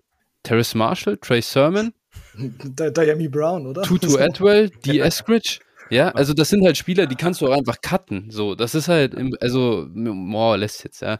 Also ich finde halt entwickeln, es ist ja jetzt nicht so, dass ich, ich ich brauche ja irgendwo auch die Flexibilität in der Saison, um das am Wafer irgendwie zu nutzen. Das heißt, irgendwie, wir gehen jetzt in die Saison, es ist September und dann sehe ich, okay, Trey Sermon ist auch im zweiten Jahr wirklich gar nichts. Dann kann ich den nach Woche vier, ich kann ihn einfach cutten. Ich weiß, mhm. jetzt ist er auch noch hinter Ty Davis Price und dann ist er vielleicht noch hinter Michael Hasty, keine Ahnung. Dann weiß ich, da kommt nichts mehr. Dann mache ich den Platz am Taxi Squad frei, dann kann ich den aber nicht nachbesetzen. Das heißt, irgendwie bringt, also da ist halt der Effekt nicht da. Und die Alternative wäre, ich kann da Jalen Waddle hinsetzen aufs Taxi Squad, aber das ist ja auch scheiße, weil ich will den ja als Starter einsetzen. Von ja. dem her, glaube ich, in der Offense funktioniert das nicht so richtig. Und ich bin schon auch, also ich bin absolut, ich liebe das, wenn äh, tiefe Ligen sind. Ich muss auch sagen, ich bin, es nervt mich halt in Redraft schon immer, dieses Waiver Wire Geficke. Also es, ich mag einfach nicht. Alter, es, das regt mich richtig auf. Und ich finde halt, Aktivität in Dynasty ist nicht am Wire, das ist halt mit Trades. Ja. Und gerade, dass Manager quasi nichts anderes machen können, also um ihr Team auf Vordermann zu bringen, außer zu traden, weil am Wafer nichts da ist, das ist eigentlich gerade das Beste daran. Gerade deswegen will ich ja eigentlich sogar, dass die Bank tief ist und am Wafer nichts los ist, um die Leute dazu zu zwingen, was zu machen. Weil du weil, weil das ist ja eigentlich das, was am meisten Spaß macht in Dynasty, die Trades. Zumindest, äh, deswegen machen wir ja auch immer so viele Hörer-Trades und so und haben die Rubrik eingeführt. Das ist halt das Coolste eigentlich. Also aus meiner Sicht zumindest. Hm. Verstehe ich. Ist halt das Ding so, also gerade für die Offense macht das in dem Fall Sinn, gerade weil dieser Sophomore-Jump und dieses langfristige Entwickeln einfach tatsächlich in der Offense einfach wesentlich weniger Ertrag hat mhm. oder seltener passiert ist auf der Defense-Seite was ganz anderes, weil da, glaube ich, im Jahr zwei, Jahr drei immer erst so die, die richtigen Explosionen anfangen. Ähm, das, glaube ich, werden wir dieses Jahr auch wieder reihenweise sehen. Und dann ist es halt ein bisschen eine andere Herangehensweise. Und dann finde ich, aber wenn wir, wir können uns darauf einigen, dass wir sagen, in Redraft eher kleinere Banken, weil da brauchst du die Waiver. Ja, nee. Und in Dynasty dann eher über Trades. Da bin ich dabei. Sowieso Redraft, ganz kurze Bank. Da muss es knackig sein. Das, äh, da bin ich dabei. Ja. Okay.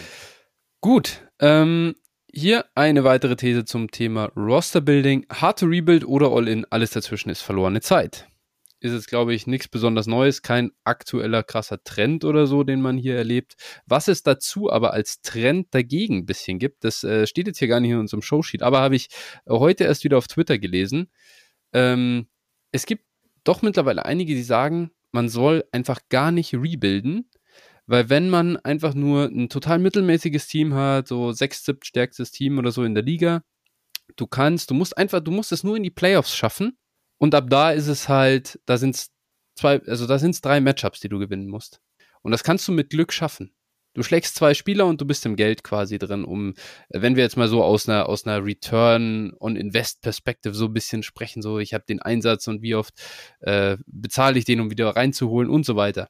So, und daher kommt so ein bisschen der Ansatz zu sagen, ich bleibe im Mittelmaß, was ja so ein bisschen Gegenentwurf ist zu dem, was Phil und ich ja eigentlich immer äh, auch viel, viel gesagt haben, wenn du wirklich im Mittelmaß bist, dann überleg dir, wie du nach oben oder nach unten kommst. Phil, dann, äh, nachdem wir das immer schon ein bisschen, ja, sag ich mal, äh, vorangetragen haben, so, hat sich da an deiner Meinung irgendwas geändert oder siehst du da mehr Möglichkeit, so ein bisschen aus dem Mittelmaß raus auch zu agieren?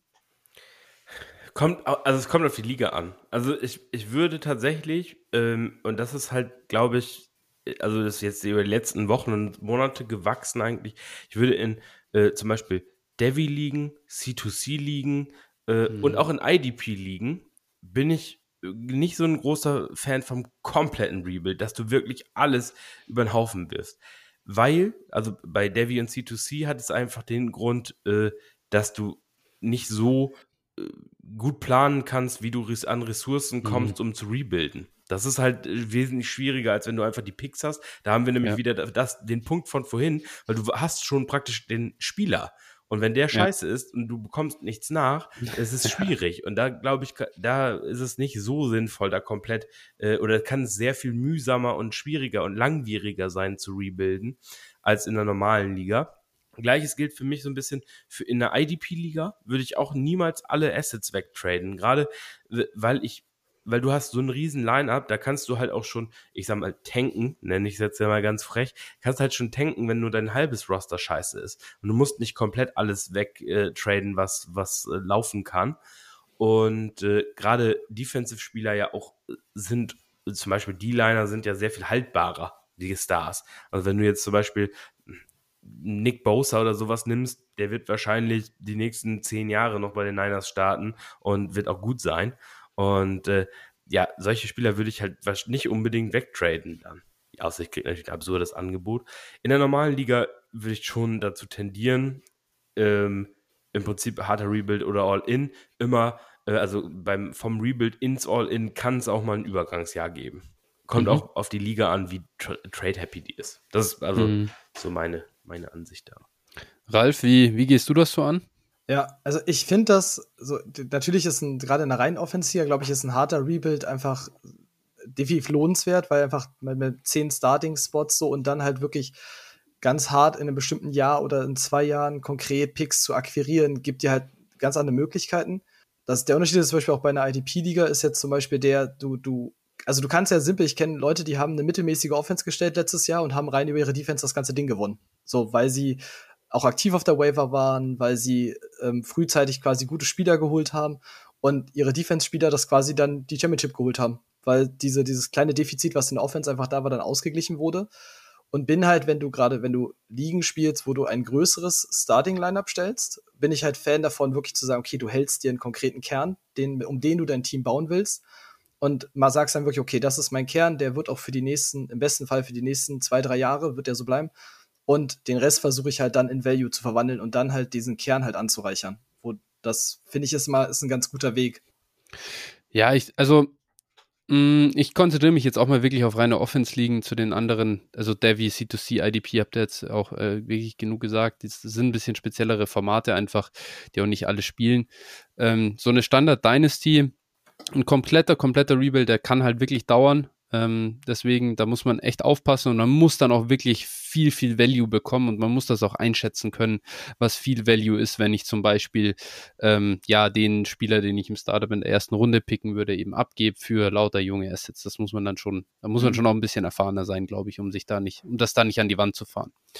Ähm, für mich ist eine so diese, diese Strategie, ich bleibe doch bewusst im Mittelmaß stehen, obwohl ich eigentlich wüsste, ich müsste jetzt einreißen. Besonders eben in Ligen, die sehr, sehr gespalten sind. Also wo du eben zwei, drei Top-Contender hast und dann aber auch viele, die einfach schon im Rebuild sind, dann hast du halt nicht die Möglichkeiten, wirklich da so einfach reinzugehen. Und ich finde, dann lohnt sich auch, sich da in dieses Mittelmaß nochmal reinzusetzen und zu sagen, hey, es gibt wirklich fünf, sechs Teams, die sind echt schlecht auf dem Papier und die sollte ich schlagen. Und dann bin ich in den Playoffs. Und in den Playoffs ist es ja tatsächlich so, dass alles passieren kann. Und wenn du da ein, zwei gute Wochen hast, bist du auf einmal im Finale ähm, oder zumindest im Halbfinale und da kannst du recht leicht ins Geld kommen. Also warum die Chance nicht nochmal nutzen? Ähm, das ist, da, da, kann man das wirklich mal machen und man sollte das nicht zu, ähm, zu strikt sehen. Ja, es kommt, und ich glaube, den Punkt hast du gerade ganz gut genannt. Ich glaube, es kommt einfach auch darauf an, ähm, wie sieht die Liga aus? Also es ist immer, glaube ja. ich, immer ein wichtiger Punkt, dass du immer guckst, okay, wie sieht die Liga aus?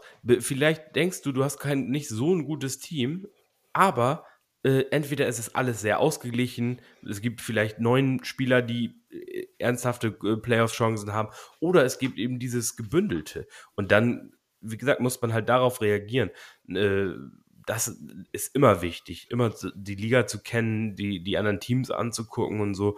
Und also das ist immer ein wichtiger Punkt, denke ich auch. Also, dass man hm. nicht immer pauschal sagt, äh, wie sieht mein Team aus? In der einen Liga kann ein Team, was ein Playoff-Team ist, äh, kann in der anderen Liga äh, gar nichts sein. Also das ist, ja.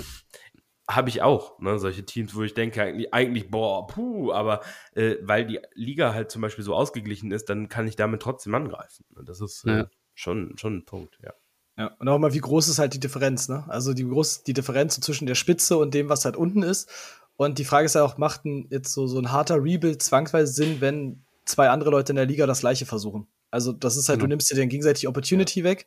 Und dann ist es wahrscheinlich besser, das ist, was ähm, Flo jetzt gesagt hatte, dann zu sagen, okay, dann, wenn der Großteil einfach nach unten will, dann du hast diese zwei, drei Teams, die halt oben sind, dann sneak ich mich da rein und dann hoffe ich, dass irgendwie einer meiner Spieler ja. in der Woche explodiert. Weiß ich, mir ist es letztes Jahr passiert, glaube ich, gegen T. Higgins mit seinen 41 Punkten, mm, die er da mhm, gemacht mm. hat, äh, wo er mich eiskalt rausgekegelt hat, so, ja, danke. So, und das kann ja. halt einfach schnell mal passieren.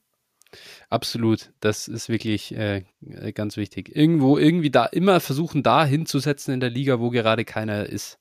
Da kannst du natürlich auch immer viel Value holen. Also natürlich, also ich reiß keinen Top-Contender ein, weil noch vier andere contenten wollen, aber das ist schon, schon klar. Ja, ja. Aber ja, ihr versteht, was ich meine.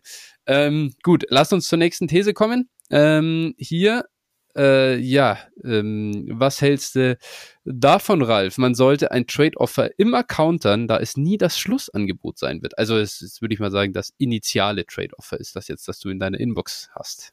Mm, also overall, äh, allgemein, wenn man es jetzt 100 oder also 100 oder 0 nimmt, dann eher, du musst es nicht immer countern. Also wenn beim Gegner oder bei deinem Trade-Partner, sorry, ist ja nicht der Gegner, ähm, wenn, wenn man, wenn man deinem Trade-Partner absolut nichts ist. Also ich habe das jetzt auch, ich äh, bin jetzt auch gejoint in eine reine Offense-Liga. Also ich habe jetzt das Spiel tatsächlich eine sogar ohne Defense, äh, wo das so war. Ich habe ein Trade-Angebot gekriegt. Ich wollte das countern, habe dann geguckt, okay, gibt es einen Spieler, der mich interessiert oder den ich für Value achte? Ähm, gibt's Picks, wo ich sage, okay, da ist irgendwas zu machen, so und hab konnte halt nichts finden?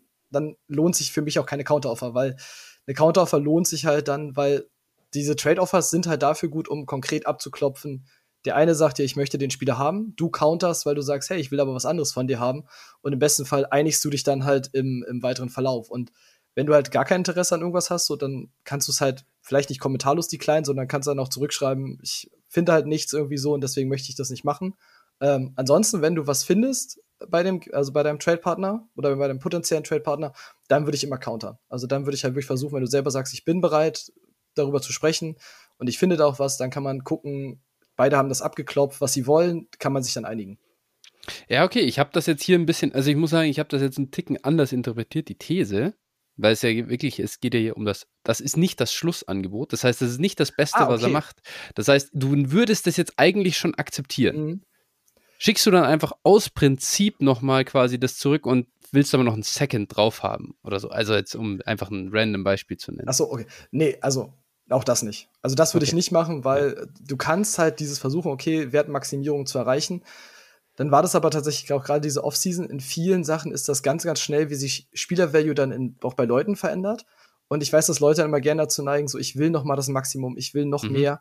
Und ich hatte das, mir hat auch einer einen, einen Trade-Offer geschickt, irgendwie für, dass er Ziki Elliott abgegeben hat, hat 2023 First und Kenneth Gainwell bekommen und meinte, ja, und ich will vielleicht noch mehr rausholen. Und ich sag, grundsätzlich der Value ist fein. Und wenn du mit dem Value halt fein bist, so, dann versuch nicht auf Biegen und Brechen jetzt ähm, noch einen, einen Late-Pick da irgendwie mit einzustreuen, ähm, weil das ist halt so dieses, dann kann ganz schnell, kann es halt so umschlagen, dass der andere sagt, ja gut, wenn du halt immer, wenn du gierig bist, so, dann will ich jetzt nicht mehr. Und mhm. wenn der Value für dich fein ist, so, dann, dann nimm's an. Also nur wegen jetzt irgendwie einer, einer vierten, fünften Runde oder sowas, dann das darauf anzulegen, dass der Trade dann vielleicht nicht klappt, äh, das, find, das ist halt zu gefährlich. Dafür kann halt auch zu schnell dann zu viel passieren. Phil? Ja. Äh, äh, das ist immer so, also grundsätzlich sage ich auch, wenn das Angebot passt. Und da bin ich auch, also früher habe ich das auch immer probiert, noch bis aufs Letzte auszureizen, tatsächlich. Aber da habe ich einfach gesagt, irgendwann komm, ne, mach und, und gut ist. Und äh, ich weiß halt auch selber, wie nervig das sein kann. Es, man hat ja so seine Pappenheimer, vielleicht mit denen man auch mehrere Ligen spielt. Und du weißt zu 100 Prozent, äh, es kommt immer, also der wird immer das letzte Angebot schicken. Also wenn, wenn du wenn du das nicht annimmst, dann, ne, er muss jetzt unbedingt noch diesen Fünft-Runden-Pick haben oder einen vierten gegen einen Fünft-Runden-Pick äh, tauschen und so. Ähm, ja, ich habe auch schon, also ich habe auch tatsächlich schon Trades daran scheitern lassen. Also ich bin dann, mhm. dann gesagt, nö, okay, alles klar, ciao. Kein ist mir zu dumm. Oder das Einzige, wenn jemand natürlich mir ein Offer schickt und ich sage, ja, ist gut, aber es ist ein Spieler, den ich zum Beispiel relativ ungern abgeben will und sage, okay, ich bin auch echt komplett äh, äh, fein damit, den, den zu behalten und äh, sag, okay, leg mir noch, leg mir noch was drauf, XY oder sowas, dann können wir es machen. So, das ist, das kann schon vorkommen, das mache ich auch durchaus, wenn ich jetzt wirklich den Spieler vielleicht nicht unbedingt äh, loswerden will oder gerne abgebe. Hm. Ja, mir ist es zweimal passiert, dass ich äh, Sachen gecountert habe, dann noch eine Kleinigkeit oder irgendwie einen My Guy, den ich noch wollte, irgendwie drin habe.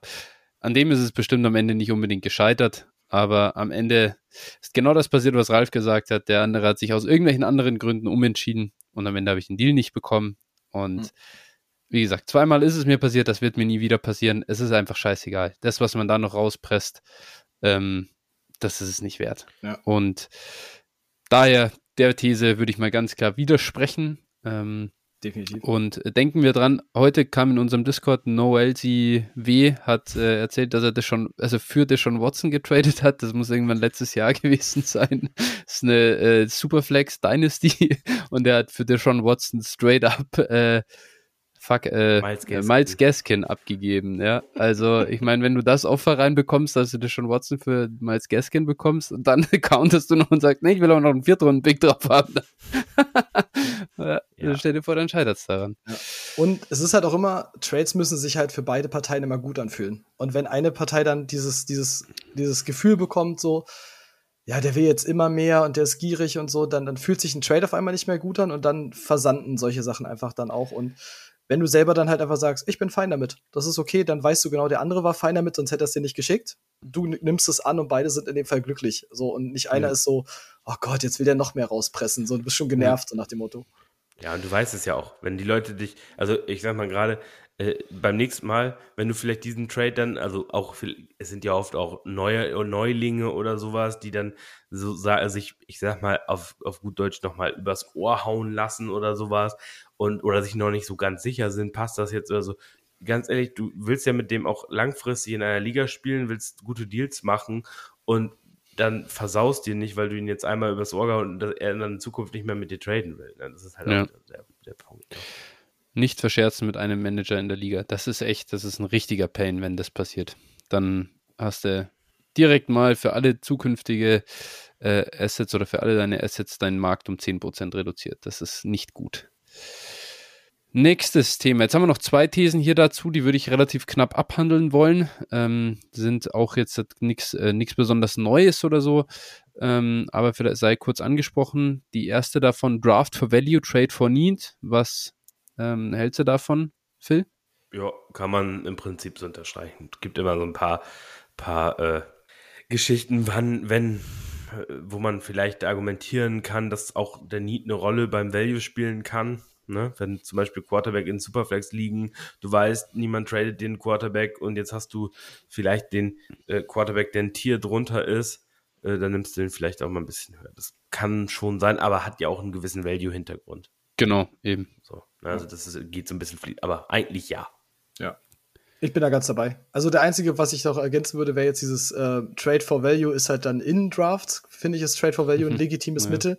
Ähm, einfach als, als Hybrid von den beiden. Ansonsten äh, finde ich, ist das, also kann man damit ganz klar mitgehen.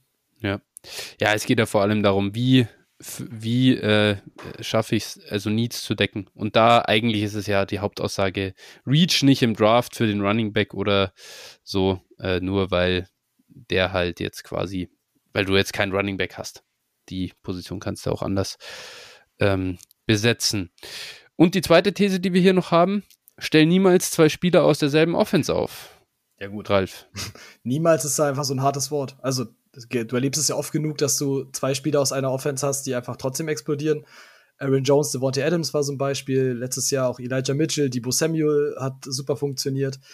Ich würde das halt einfach, also ich würde das nicht pauschalisieren. So, das ist halt es kann sein, dass es in gewissen Teams dann einfach keinen Sinn macht, wenn sie nicht gut sind, weil dann wirst du halt nicht zwei hochproduktive haben, aber selbst in, in starken Teams kannst du das halt definitiv machen. Also ich stelle auch ganz easy drei Skill-Position-Player in Joe Mixon, T. Higgins und Jamar Chase auf, wenn ich, wenn ich die gerade in meinem Team habe. Und, und, Joe Burrow. Auch noch, ja. Also ich weiß, es sind ja hier jetzt zwei Spieler, aber ich denke mal, dass es hier um Skill-Player dann quasi geht. Ähm, ähm, ja, also ist ja Quatsch. Also ich glaube, aus der Zeit sind wir dann auch raus, aus gerade hochproduktiven Offenses. Ähm, Hill, Kelsey, das war ja immer ein Traum, die aufstellen zu können. Ja, ich, ich glaube, ich glaube wirklich, was man sagen kann, wenn ich die Wahl habe, und zum Beispiel jetzt wählen muss, also ich habe Darren Waller als Tight End und dann wählen muss, ob ich Stefan Dix oder Devonta Adams aufstelle, äh, dann wüsste, also das ist jetzt natürlich ein ganz, ja, ja, klar, ne, ist natürlich ganz äh, hergeholtes Spektakel, ne, dass man nicht beide aufstellt, aber also wenn ich dann dann wüsste, würde ich eher zu Dix tendieren, weil es für mich einfach pari ist, aber dann ist es natürlich auch wieder ne, matchabhängig und so. Also in dem Moment, wenn ich, wenn es wirklich so darauf ankommt, aber grundsätzlich gebe ich euch natürlich völlig mhm. recht. Ja, aber dann liegt es für mich weniger daran, dass die jetzt nicht beide liefern könnten, sondern eher, dass du, wenn du Pech hast und das Team spielt halt schlecht und macht halt genau. wenig Punkte, bist du halt auf zwei Positionen verloren. Also es geht jetzt gar nicht darum, dass der eine dem anderen nur was wegnimmt, sondern du machst dich halt dann auf zwei Positionen von einem Team abhängig und deswegen ist es ja so lohnenswert, wenn du halt zwei Skill-Position-Player hast von einem richtig guten Team, weil die Wahrscheinlichkeit, dass die Week-to-Week -Week liefern, ist einfach gegeben. Ja, und das, genau, und das, das Ceiling ist höher, ne? Also es ist unwahrscheinlich, dass, dass äh, zwei Spieler aus der gleichen Offense drei Touchdowns fangen. Also es ist unwahrscheinlich, unwahrscheinlich her, dass Waller und äh, Adams in einem Spiel praktisch zusammen sechs Touchdowns fangen, als dass Waller drei und Dix drei fängt. Ja. Weil, also die Chance wird einfach ja. minimiert. Natürlich, klar, wenn jetzt die, wenn jetzt, wenn man jetzt wieder in diesem Beispiel sagt, okay, die Raiders spielen jetzt gegen die Jaguars die und äh, die, die, äh, die Bills spielen jetzt gegen die Patriots. So, dann kann man wieder argumentieren, boah, ne, machen die wie viele Punkte? Das ist dann sicherlich wieder, das ist wirklich detaillierte Geschichte, de detaillierte äh, Recherche dann mit Over-Unders und so weiter.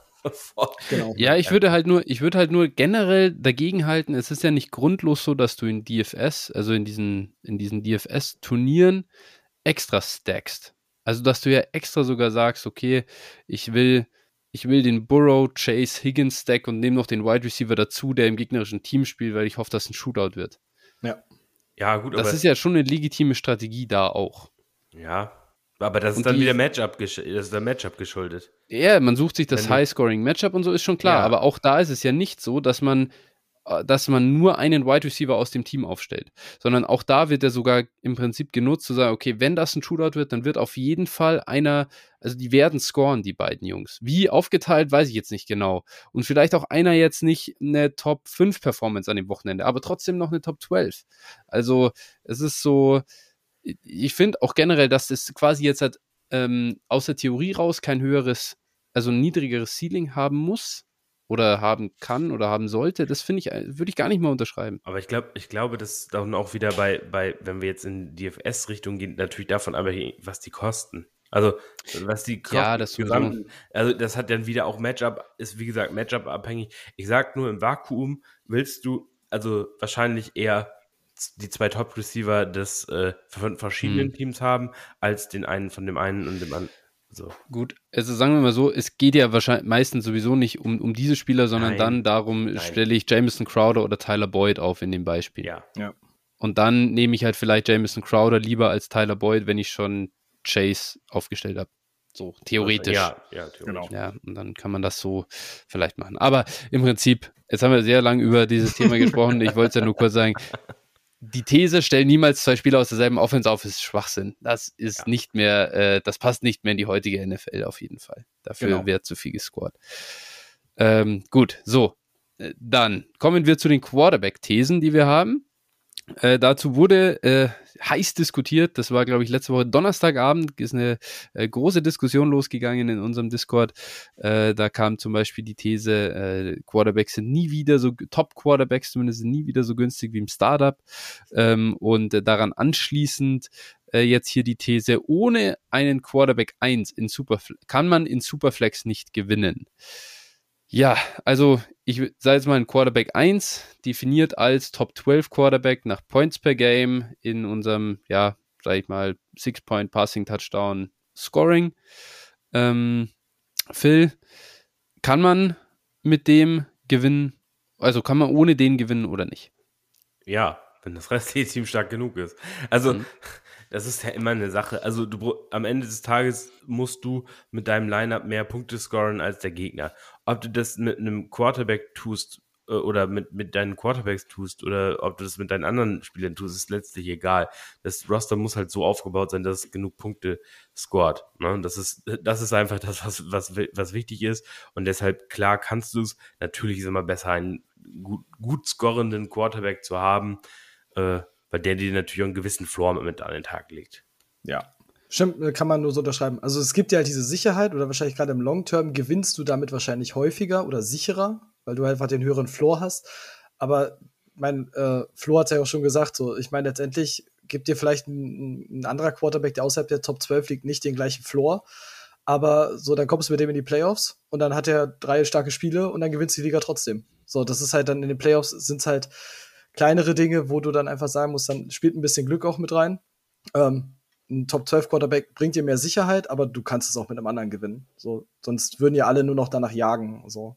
Ja, ich habe jetzt gerade mal geschaut, äh, Quarterbacks äh, 16 und 18 nach Points per Game. Gut, da waren ein paar hier oben drüber, die äh, wenig Spiele gemacht haben, aber waren letztes Jahr Carson Wentz und Ryan Tannehill. Das sind jetzt ja keine äh, Worldbeater oder die sind jetzt auch nicht super teuer im Value. Die haben in diesem genannten Scoring letztes Jahr 17,7 und 17,8 Punkte gemacht. Äh, Quarterback 12 letztes Jahr war James, äh, nee, war Kirk Cousins, der hat 22,1 Punkte gemacht. Das heißt, wir sehen hier äh, eine Differenz von guten vier Punkten pro Spiel.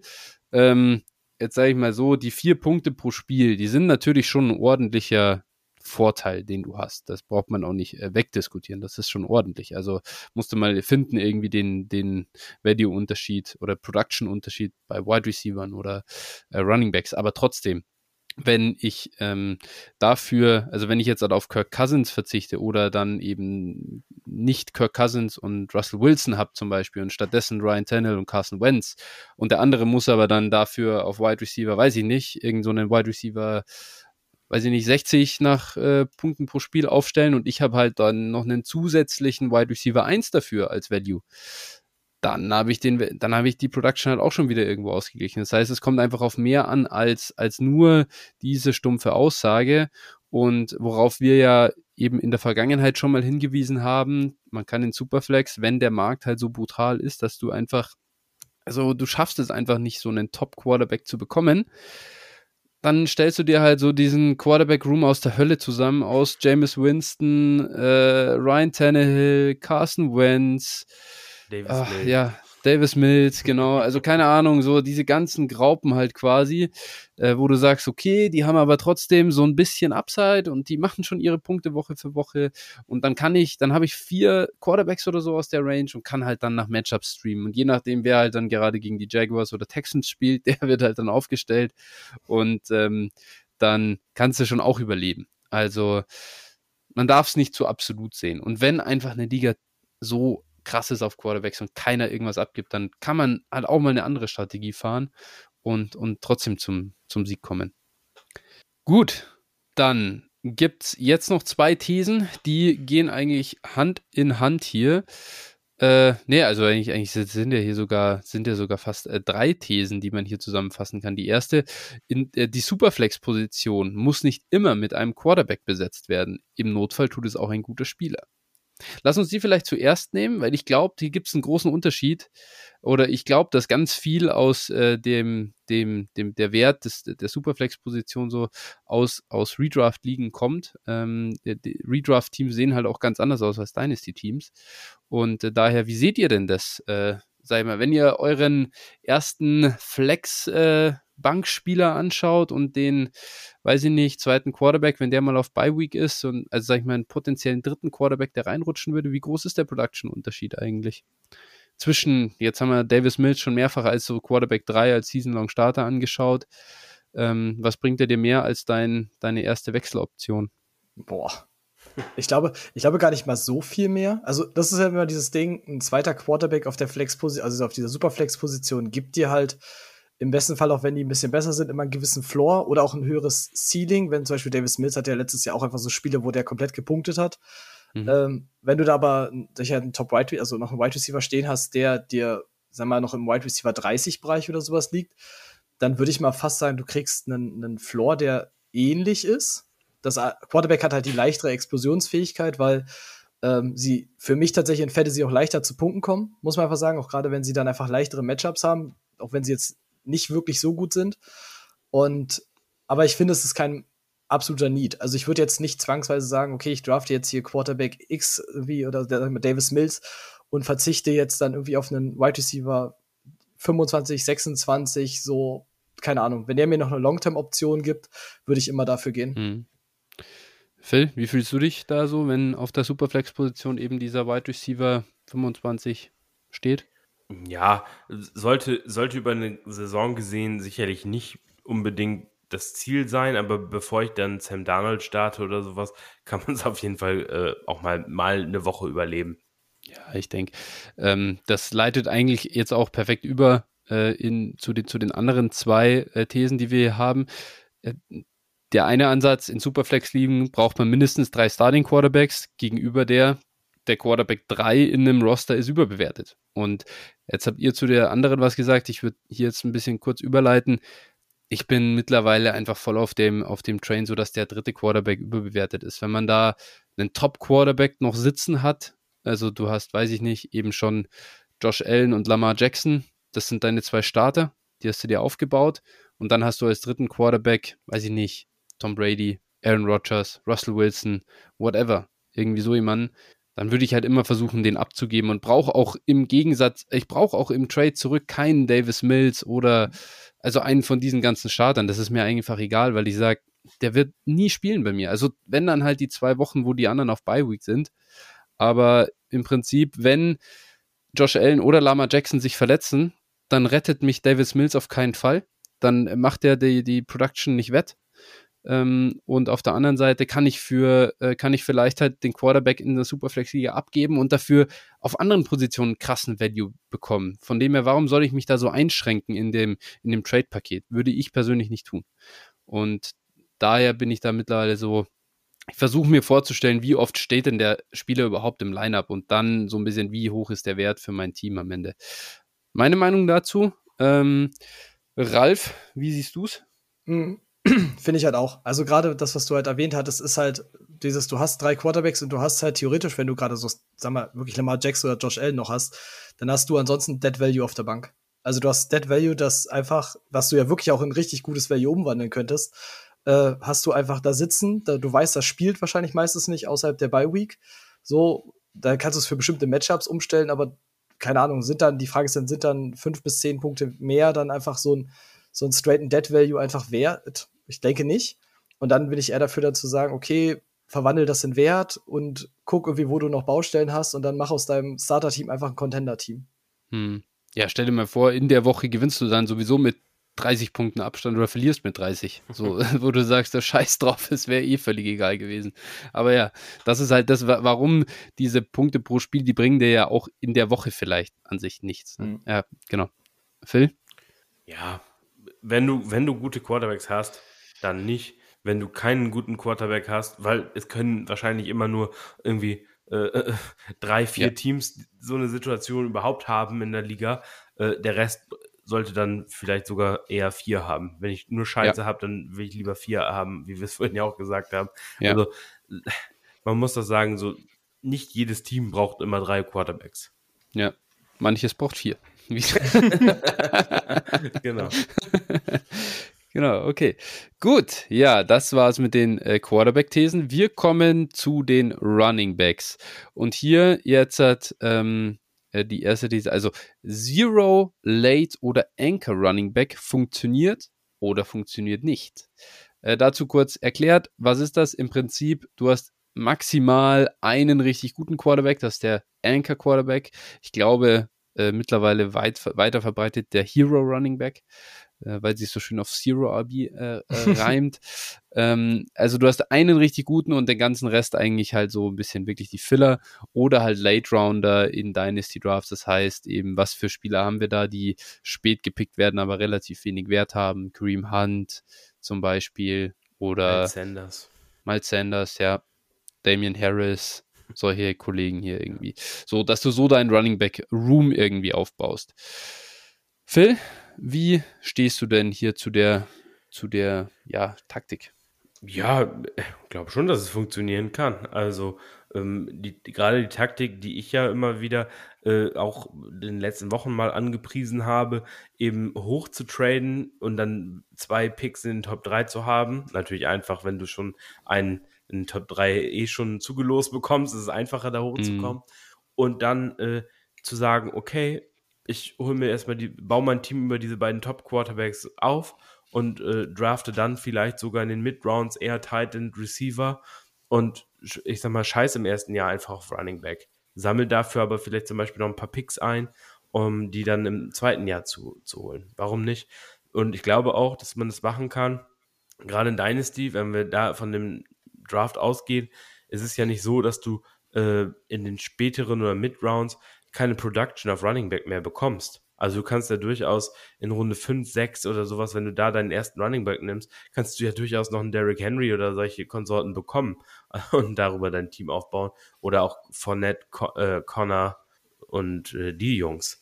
Von daher glaube ich schon, dass das auf jeden Fall eine, eine äh, Taktik ist, die gut funktionieren kann, wenn du nicht so viel Kapital in Running Back erstmal steckst. Hm. Ich denke auch. Also gerade mit Superflex finde ich dann das Quarterback sowieso noch mal, dass es einfach sowieso einen höheren Value hat. Und dann, sag mal, es ist ja dann Rookie-Drafts, auch das ist ja das, was Leute da mal ein bisschen gucken müssen. Es ist einfacher, an einen Running Back zu kommen in der Superflex, wenn, sag mal, so wie letztes Jahr, wenn vier Top-Quarterbacks kommen in der Superflex so, dann kommst du einfach schnell auch in eine Range, wo du sagen kannst, okay, du kannst selbst in Rookie-Draft mit einem, deine Saison lief jetzt nicht mega, du hast einen Mid-First so und kommst halt auch an einen Running Back ran. Also ist ja nicht, dass das dann halt quasi aus der Welt ist. Und es gibt halt einfach unfassbar wenig wirklich von diesen richtigen Anchor Running Backs und stattdessen kannst du aber dann auch einfach sagen, okay, ich opfer das und ziehe halt dann in diesen Mid-Rounds die Leonard Fournette, die James Conner, Damian Harris, so, wo du sagst, okay, das ist halt keine Long-Term-Lösung, aber du, du säufst damit halt auch nicht komplett ab. Und von daher, so in der Redraft finde ich, ist das sogar noch ein viel legitimeres Mittel mittlerweile. Aber so selbst in Dynasty, so das zu sagen, okay, ich baue das halt auf und ähm, dadurch, dass Running Backs ja auch einfach in der, in der Long-Term-Lösung immer kürzer werden, beziehungsweise auch einfach nicht dauerhaft so eine Workhorses sind, finde ich, ist das ein legitimeres Mittel zu sagen, okay, gerade bei Quarterbacks, so ich opfer das, wo ich bei Quarterback weiß, ich bin auf Jahre safe damit. Und dann gehe ich Running Back halt irgendwie später an und nehme so lange die Filler. So. Und gerade das Alter, wie auch bei Derrick Henry, zieht ja nun mittlerweile auch schon, dass der langsam runterfällt. Ja, besonders, ich finde auch, in dieser Range, wenn du gerade in den ersten Runden keinen von diesen jungen, guten Running Back bekommst und dann in dieser Range zweite, dritte, äh, vielleicht äh, vierte Runde einen draften willst oder musst, da bekommst du eigentlich immer keinen guten Value. Da bekommst du immer so diese Alvin Camaras und so der, dieser Welt, die eigentlich schon noch produzieren können für, für ein, vielleicht zwei Jahre, aber das ist immer irgendwie, also es ist kein Pick, den man unbedingt machen will. Alvin Kamara in der dritten Runde, oder? Also. Ja. Was ich, was ich dabei noch interessant finde, jetzt habt ihr, ihr habt vor allem das jetzt mit den Quarterbacks verglichen. Ich würde dazu auch nochmal die Wide Receiver ganz gern einwerfen. Ähm, weil das, weil damit ja auch einhergeht, dass du dein Team dann nicht nur über diese zwei Top Quarterbacks aufbaust, sondern natürlich schon auch in den anderen Runden viele Wide Receiver draftest. Und dann, oder für mich schwingt es zumindest mit, dass du halt sehr Wide Receiver Heavy äh, mhm. gehst. Mhm. Und ich habe gerade mal jetzt auch noch äh, reingeguckt, äh, die, die Points per Game äh, PPR Leaders in den jeweiligen Positionen, wenn man das vergleicht. War der Wide Receiver 1, Cooper Cup, letztes Jahr äh, äh, stärker als eben Jonathan Taylor. Und so, also du kannst das so, eigentlich kannst du das so runtergehen und du kannst immer die Position vergleichen und eigentlich immer ist der Wide Receiver mittlerweile im PPR-Scoring sogar schon nach Points per Game besser als der vergleichbare Running Back an der jeweiligen Position. Mag jetzt an der einen oder anderen Stelle vielleicht mal einen minimalen Ausreißer geben, aber man sieht, der Wide Receiver 16 ist super ähnlich zum Running Back 16. Und dann irgendwann geht es auf Running Back natürlich sehr schnell nach unten. Das heißt, warum soll ich für einen Running Back, sagen wir 15, 16, in einem Draft reachen oder, oder halt value-wise, sage ich mal, reachen, wo ich weiß, der verliert seinen Value schneller, gleichzeitig produziert er aber gar nicht besser als der vergleichbare Wide Receiver, den ich entweder an der gleichen Stelle bekomme, aber der länger Wert hat, oder den ich sogar später bekomme. Und das kommt halt auch noch mit rein, dass sich die NFL dahingehend einfach auch verändert hat. Und abgesehen von diesen wirklich, ähm, ja, ja, irgendwo so Fantasy-Breaking Running Backs, die ein, CMC sein kann, Najee Harris sein kann, ähm, so weiter. Also die, die, diese Spieler, wenn du die mal rausnimmst, dann gibt es einfach äh, wenig Gründe für mich, äh, da in diese, in diese, in diese Position so massiv rein zu investieren mittlerweile. Also außer, wie gesagt, ein bis zwei gute Running Backs habe ich super gerne am Roster. Gar keine Frage. Auch gern noch einen dritten, wenn ich wirklich viel Value im, im, im Team habe. Aber was wir vorhin schon gesprochen haben, diese, diese, das Vollladen von Starting Running Backs, die in der Top 24 irgendwie sind, Production-wise oder Dynasty Value-wise, davon würde ich echt mittlerweile abraten. Mhm. Ja, ja, weil der Drop-Off einfach zu groß wird. Ja. Ja, kommt doch immer drauf an, welche, ne? Also, ja, genau. Wenn ich, ähm, wenn ich jetzt, wenn mir einer sagt, okay, du kannst die Top, Top 5 haben, die nehme ich trotzdem gerne. Ja, das ist schon Im klar, Moment, aber ne? ja. die wirst du nicht angeboten bekommen für Jacoby Myers und David Bell. Wahrscheinlich nicht. Also, ja, kommt ja immer mit Kosten einher. Also Phil macht die Strategie zwei Top Quarterbacks plus fünf Top Running Backs. ja. Ihr müsst einfach so richtig im Startup draften. Das ist gar kein Problem. Das ist äh, easy. Genau. Immer, hoch und runter traden, solange bis du ja. fünf, fünf First-Round-Picks hast. Richtig. Okay, gut. Ähm, dann eine These, die habe ich noch reingebracht und die schließt eigentlich fast ein bisschen dazu an, oder das ist auch der Grund, warum ich äh, eben weggehe ein bisschen mehr von Running Backs. Die Value Cliff, die kommt bei den Running Backs einfach immer früher. Und das kommt natürlich auch in den Letz im letzten Jahr daher, wir haben jetzt gesehen, Saquon Barkley, wir haben gesehen Christian McCaffrey, eigentlich sogar noch wirklich die jungen, in Anführungsstrichen, Running Backs. Und das, glaube ich, beeinflusst schon auch stark den Wert von einem Alvin Kamara, von einem Austin Eckler, von einem Joe Mixon, ähm, wenn wir jetzt so also in der Offseason sind. Wie seht ihr das denn? Ähm, und ich glaube, Ralf, äh, jetzt sage ich mal, Ralf startet hier. Meine These wäre, die Premium Running Backs müssen mittlerweile einfach wirklich frühzeitig verkauft werden. Und mit frühzeitig meine ich, ey, der ist jetzt so 24, 25, hat eben eine gute Saison hinter sich. Ich sag Servus und nehme nochmal den maximalen Value mit, den ich an dem Punkt kriege.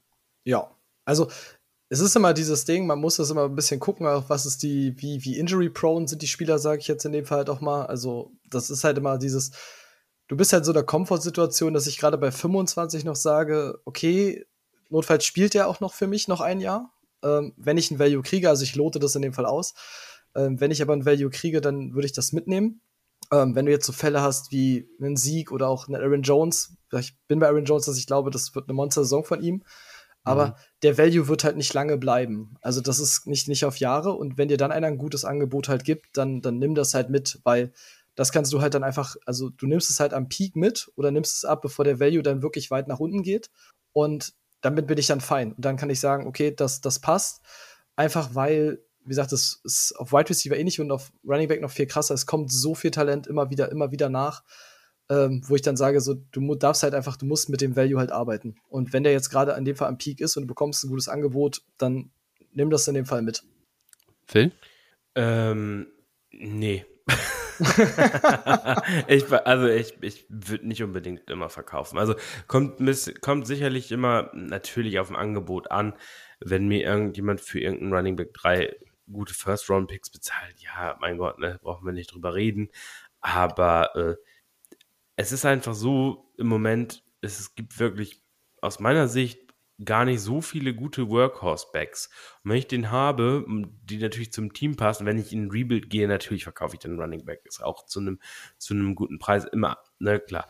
Aber wenn ich ein Win-Now-Team habe, dann kann es auch durchaus sein, dass ich Spieler halte und äh, dann auch dieses, ich sag mal, diesen Wertverlust in Kauf nehme, dafür, dass ich die Production dann noch ein paar Jahre länger habe. Mhm. Ja, ja. Oh, sorry. Ja, also ich wollte jetzt nur das Beispiel mal nehmen. Jetzt nehmen wir an, äh, Jonathan Taylor reproduziert einfach wirklich exakt seine Saison von 21 jetzt in 22. Der ist nächstes Jahr dann 24 Jahre, bevor die Saison anfängt. Das wäre ja der Punkt, an dem es weh tut, weil er dann, sage ich mal, immer noch wahrscheinlich Dynasty Running Back 1 ist. Das wäre der Punkt. Da willst du ihn nicht verkaufen, aber solltest du? Das ist die Frage. Ja, komm, äh, kommt aufs Angebot an und kommt auf mein Team an. Ja, mhm. Also, wenn ich, wenn ich sage, okay, ich habe jetzt einen Contender und der ist äh, top aufgestellt und ich kann bestimmt noch zwei Jahre damit contenten, wenn ich Taylor behalte, dann behalte ich ihn. Warum soll ich ihn dann abgeben? Also auch, da bringt mir, mir bringt ja nun nichts, äh, ich krieg diese Production ja nicht wieder. ja, Moment. vielleicht kriegst du Jamar Chase dafür. Eins zu eins. Gut, das ist ja auch ein Trade, über den man auf jeden Fall dann nachdenken kann. Ne? Das ist ja auch ein gutes Angebot. Das, was ich gesagt, du kriegst ja. Ja, ja klar. Es ist halt wieder. weniger, es ist halt so, so ein bisschen weniger Sicherheit, weil es ein Wide Receiver ist und ja, gut, der Wide Receiver 1 aus dem letzten Jahr, was der wieder im nächsten Jahr und so weiter. Wir kennen das ja, ganze Ding ja. Ob, ob, Chase natürlich so weniger Sicherheit ist, äh, kann man sich sicherlich drüber Production-wise? Ja, Jahr für Jahr? gut. Ne? Nein, ja, aber also das wäre ja natürlich ein Angebot, wo man auf jeden Fall dann bei einem 24-jährigen Running Back drüber nachdenken äh, muss. Oder mhm. wenn dir einer auf einmal mit, mit Justin Herbert oder sowas um die Ecke kommt. Ja, äh, klar. Okay, gut. Den mache ich ja jetzt sind, schon. Ja, genau. Das sind, das sind natürlich Angebote. Genau, das wollte ich damit sagen. Aber ob ich dann sage, okay, ich verkaufe ihn jetzt für zwei, äh, für einen Late 23 und einen Mid 24 und einen Second nee, okay. Rounder. Ja. So, ja. Pff, das Paket, da würde ich jetzt nicht jubelnd Ja schreiben. Ja, ja. Auch wenn es in dem Sinne vielleicht ein fairer Value ist, aber dann sage ich, nö, dann mhm. behalte ich lieber den Running Back. Ja. Also, das ist halt diese Comfortzone, ne? Die, die, wo ich sagte, du kannst halt entscheiden, hältst du ihn oder gibst du ihn ab und dann kannst ja. du es halt ausloten. Mhm. Ja, spannend auf jeden Fall. Also ich bin äh, da einfach mal sehr interessiert an der Zukunft, wie es da weitergeht äh, mit der Running Back Position. Für, ähm, für, für, mich, das will ich noch kurz, um das abzuschließen, mhm. ähm, man darf halt nicht die Scheuklappen, also es gibt nicht immer die Schablonen, die man ansetzen kann und immer sagen kann, so mache ich es auf jeden Fall immer, mhm. weil äh, das ist immer auch situationsbedingt. Natürlich kann man so, ich sag mal, seine präferierte Vorgehensweise haben, da, da gebe ich ja auch, auch äh, jedem recht, dass es machen kann, aber ich würde niemals einen Contender auseinanderreißen, wenn es keinen Sinn ergibt. Ja. Völlig verständlich. Das wäre ja auch wirklich bescheuert gebe ich dir recht. Ähm, trotzdem, Frage ein bisschen hier daran anschließend, Running Back Position, wie verändert sie sich? Phil, welche Running Backs sollte man generell im Roster haben? Na, ent entweder die, die jungen, äh, jungen Wilden. Reese Hall offensichtlich. Reese Hall, äh, auch, auch einen Javante Williams, auch einen Najee Harris, auch wenn er auf dem Papier erstmal nicht mehr so jung ist, aber der ist noch jung in der NFL. Ähm, da, äh, vielleicht auch ein DeAndre Swift, äh, solche Jungs, die wirklich was wert sind, die liefern können, die wirklich äh, äh, produzieren können. Und entweder die, die wirklich so, ich sag mal, Top 8 Running Back sein können, oder eben, äh, ja, ich sag, nennen sie mal die, diese äh, Oldie but Goldie, ne, so James mm. Conner und so weiter, die im Prinzip hm, sehr günstig sind dafür, was sie produzieren. Ne, das ist auch, Aaron Jones, Ralf, du hast es ja gerade eben gesagt, der, der wirklich eine, von einer guten Saison steht. Ich glaube, den kannst du teilweise echt ganz günstig bekommen. Und wenn du den günstig einkaufen kannst, ist das für mich ein absoluter Buy. Also wenn ich für den irgendwie für den für einen Second kaufen kann oder sowas, ich glaube, das ist teilweise schon möglich oder Second und ein Third meinetwegen und ich bin Contender und ich muss irgendwie meinen dritten Running Back Spot besetzen, dann kaufe ich den auf jeden Fall. Solche Jungs, die eben wirklich günstig sind, wo du nicht viel Kapital einsetzen musst, die dir aber dann eine sehr gute Saison liefern können. Antonio Gibson für Aaron Jones straight up wird sicher auch sehr oft funktionieren, zum Beispiel. Da kriegst du sogar noch was drauf. Auf Aaron Jones. Das wäre krass. Ja, definitiv. Also ich glaube, ich glaub, du kannst äh, Gibson verkaufen für Aaron Jones und einen 23 Second. Bin ich mir ziemlich, bin ich mir ziemlich sicher. Okay, krass. Ja, gut. Möglich ist es. Ähm, äh, Ralf, generell, welche Running Backs targetest du im Besonderen in deinen Teams? Äh, also, wenn ich es kann, wenn es halt Draft-wise das hergibt, dann will ich halt immer die Workhouses haben. Also, da geht es tatsächlich in dem Fall darum, entweder du kriegst early halt diese, diese ganz krassen Freedown-Rollen, so mit Jonathan Taylor, mit Najee Harris. Ähm, auch CMC finde ich nach wie vor noch irgendwie, weil wenn seine Enkel-Injuries ja. halt nicht da sind, dann ist er halt einfach Top 2 Running Back. Und wenn das aber, das ist halt immer dieses Ding, wo du dann auch im Draft dran bist. Wenn du halt spät dran bist, so, dann bist du halt leider ausgeliefert. Mal mit Teilen oder wenn halt jetzt Quarterbacks gehen, dann hast du nur vielleicht noch eine Chance, aber hast du halt keinen mehr, dann musst du halt dich halt umsehen und dann bin ich tatsächlich äh, ganz bei Phil, dass ich sage, dann will ich halt die, wo ich weiß, die haben vielleicht noch ein, zwei goldene Jahre, so, dann rette ich mich damit drüber. Aber ich forciere jetzt nicht irgendwie, dass ich jetzt dann, ich bin jetzt zum Beispiel bei, ich mag auch Josh Jacobs, aber ich muss das jetzt, also ich muss den nicht overdraften. So, dann sage ich lieber, okay, dann hole ich mir den sicheren Floor irgendwie auf einem Wide Receiver äh, und gehe dann eher in die Richtung und spiele dann nicht noch den anderen, die sowieso schon die Top Running Backs genommen haben, in die Hände, äh, indem ich dann auch noch die, die Top Wide Receiver nicht vom Board ziehe. Ja. Also, was ich vielleicht auch noch äh, generell dazu vielleicht auch mal so zu beantworten, welche will ich nicht haben, halt einfach die, äh, die diese Running Backs, die in dieser sogenannten Dead Zone vor allem darum hängen. Also Nick Chubb zum Beispiel, ähm, der halt einfach nur ein sehr begrenztes Upside hat aus, aus meiner Sicht, weil er halt keine Bälle fängt. Wir spielen PPA-Ligen, selbst wenn ihr nur Half-PPA-Ligen spielt. Running Backs, die keine Bälle fangen, haben viel, viel weniger Chance, wirkliche League-Winner zu sein.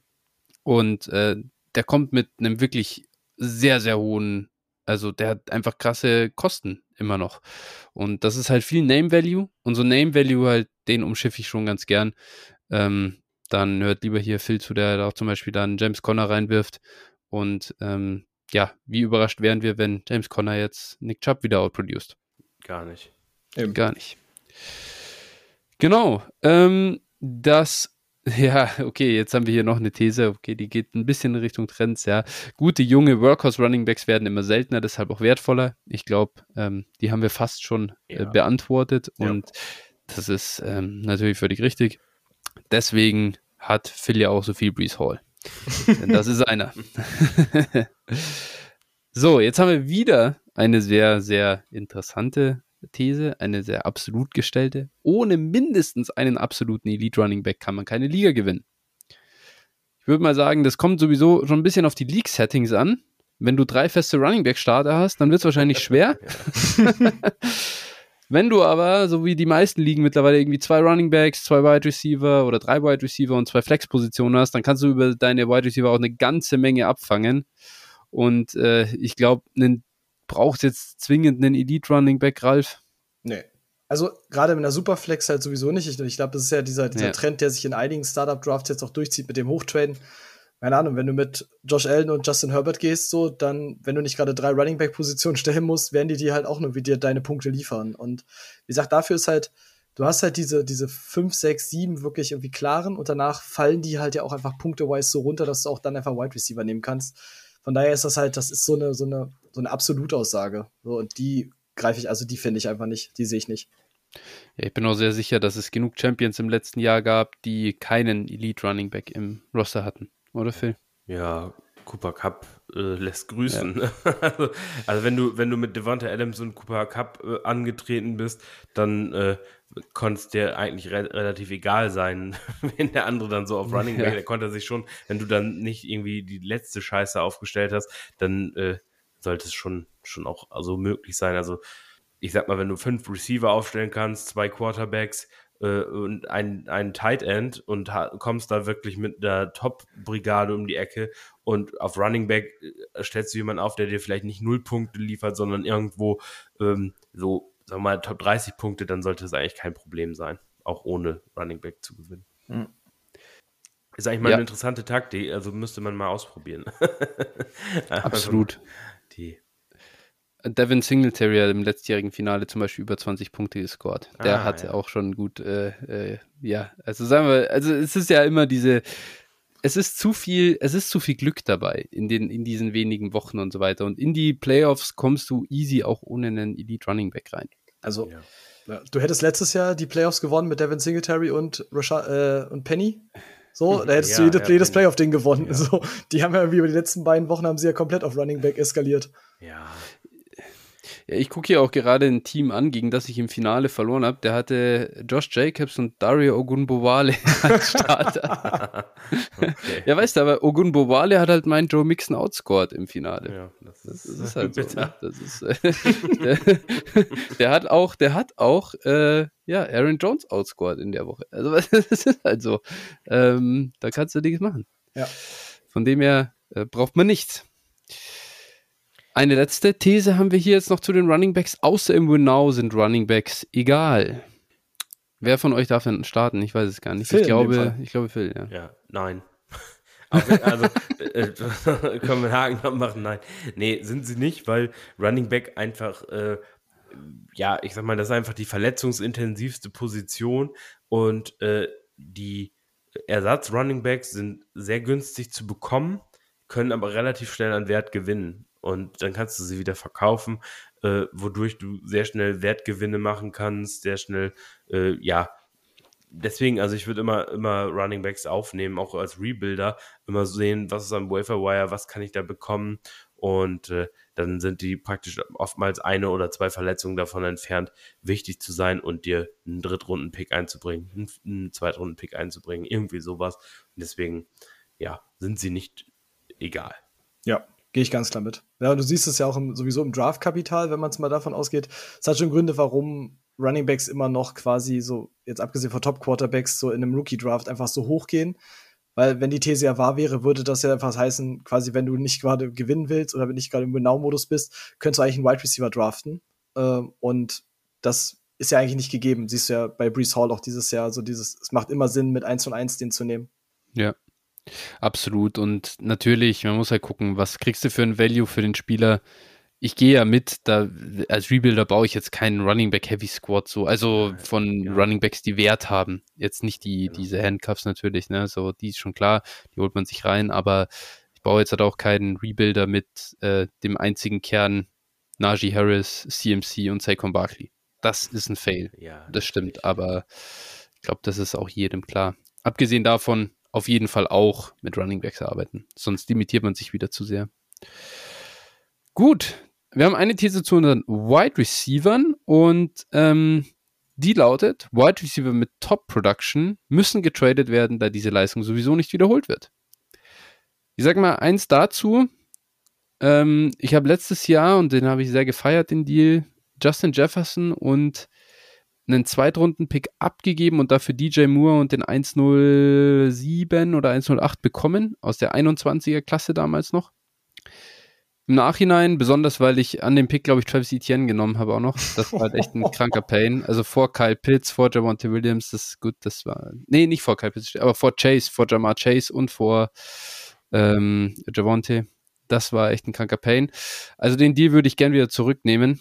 Ähm, da muss ich sagen, habe ich Justin Jefferson am Ende doch eigentlich einfach auch zu günstig verkauft. Äh, wenn man so einen Top-Receiver hat, ich finde nicht, dass man den zwei, also zweifelsohne traden muss. Ich finde auch, es ist überhaupt keine, keine Not, da im Moment Jammer Chase zu traden, zum Beispiel. Oder Jalen Waddle, DK Metcalf, ich, ich, muss die nicht, muss die nicht traden. Oder ich finde auch, dass ich DK nicht getradet haben müsste vor äh, diesem Jahr zum Beispiel. Ralf, ja. was sagst du? Ich, ich finde es halt ähnlich. Also, du hast halt dieses, wenn man gerade mal die, die Repeat-Hit-Rate für Top 12 und für Top 24 nimmt, ist sie halt bei Wide Receiver noch einfach höher als bei Running Back. Das muss man in dem Fall sagen, weil sie auch, da kommen Verletzungen und alles auch ein Stück weit hinzu. Ähm, aber es würde ja mal heißen, ja, du musst jeden Spieler, der halt explodiert, den musst du sofort in Value verwandeln.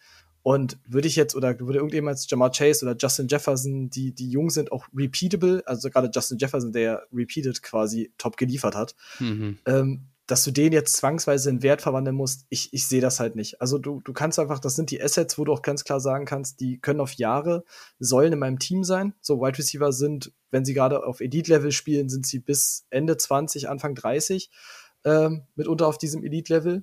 Und damit kannst du halt arbeiten. Und das finde ich halt so dieses, okay, du musst das halt machen. Nee, da bin ich nicht dabei. Ja, kommt immer auf die Situation in deinem Team an, muss man hier auch sagen. Ja. Also Chase und, und Jefferson würde ich wahrscheinlich auch, ja, also da sehe ich auch keinen kein, äh, Muss, die zu traden. Ähm, vielleicht hier Cup, Adams und so weiter, Dix, da, je nach Team kann man natürlich da schon mal drüber nachdenken. Einfach natürlich auch so ein bisschen aus Angst vor der Michael Thomas Cliff, ne? Ja, ein Spieler wie Cooper Cup zum Beispiel, der jetzt ich will nicht sagen aus dem Nichts, weil das, das wäre falsch, aber der so eine Saison gerissen hat, obwohl er davor definitiv kein Top-3-Receiver war, ähm, da kann man natürlich schon drüber nachdenken, zu sagen, da sollte Regression kommen wahrscheinlich. Ähm, und ja. da sind sich im Moment alle zu sicher, dass er wieder Wide Receiver 1 ist. Ja, man kann dann schon. natürlich schon, da kann man natürlich schon äh, versuchen, den zu verkaufen. Wenn man diesen Preis dann aber auch bekommt, das ist ja auch immer, muss ja immer dazu gesagt sein. Wenn ja. ich verkaufe den nicht an jemanden, der sagt, ja, das war jetzt ein Jahr. Das ist natürlich auch blöd. Das ist so ein, das ist so ein Spieler, äh, finde ich, der im Startup äh, weitaus mehr Value hat, als wenn Mhm. du ihn traden willst. Absolut. Also Mhm. ich, Ja, ich habe noch nie in einer meiner Ligen gesehen, dass er für zwei First ver verkauft wurde. Nee. Das siehst du nicht, das kriegst du auch nicht für ihn. Also das ist, Ja. und im Startup geht er teilweise in der zweiten Runde, was eigentlich Ja. ein Wert von mehr als zwei First ist. Hm. Das ist eigentlich irgendwie so ein bisschen die Diskrepanz. Ja, das stimmt. Gut, ähm, dann lasst uns zu den Titans kommen. Dazu haben wir auch noch ein bisschen was. Die erste, Tight End, der Tight End Spot sollte durch Receiver Flex plus ein einhergehendes Tight End Premium ersetzt werden. Phil, ich will dich eigentlich gar nicht fragen, weil ist, äh, wir sind hier Verfechter der festen Tight End Position. Wir brauchen da gar nicht viel dazu sagen. Ralf, wir hören uns einfach mal deine Meinung dazu an. Das Ich- reicht dann auch schon. Ja. Ja. Ich, ich finde es gut. Also, ich finde diese, diese, also, warte, ich finde diese reine Teileposition gut. Ich sage das ganz kurz, bevor Mhm. das falsch kommt. Einfach auch, es ist okay, also ich finde es auch gut, dass sie besser bepunktet wird. Ähm, das, das mag das bei Titan Premium tatsächlich sehr. Und es ist halt, dass diese, diese feste Titan-Position gibt dir halt wirklich für diese Position diesen konkreten Value, dass du sagst, es lohnt sich halt auch Receiving Titans früh zu picken, weil dieser, dieser Value-Abfall dann einfach so, so schnell halt auch runtergeht und es halt auch nicht so viele, sag ich jetzt mal, Only Receiving Titans halt gibt, ähm, die halt jetzt seltener blocken müssen und alles. Und von daher ist das dieses, ja gut, wenn du sie jetzt in diese Flex-Position mit einbaust, gut, dann sind sie halt irgendwo in the middle of nowhere sämtlicher Wide Receiver. Ähm, und dann musst du dich halt fragen, ja, dann kannst du sie auch direkt zu Wide Receivern machen. So und dann mag, gibt diese Tight End Position, gibt dieser Position einfach diesen, diesen Value, dass man das halt auch sieht und dass es sich lohnt, diese Position zu picken. Und dann hast du auch diese Variation in der Liga. Und ähm, ich finde, das brichst du halt mit dieser komplett Flex einfach so auf. Ich könnte dir nicht mehr zustimmen. Manager müssen aus ihrer Komfortzone raus.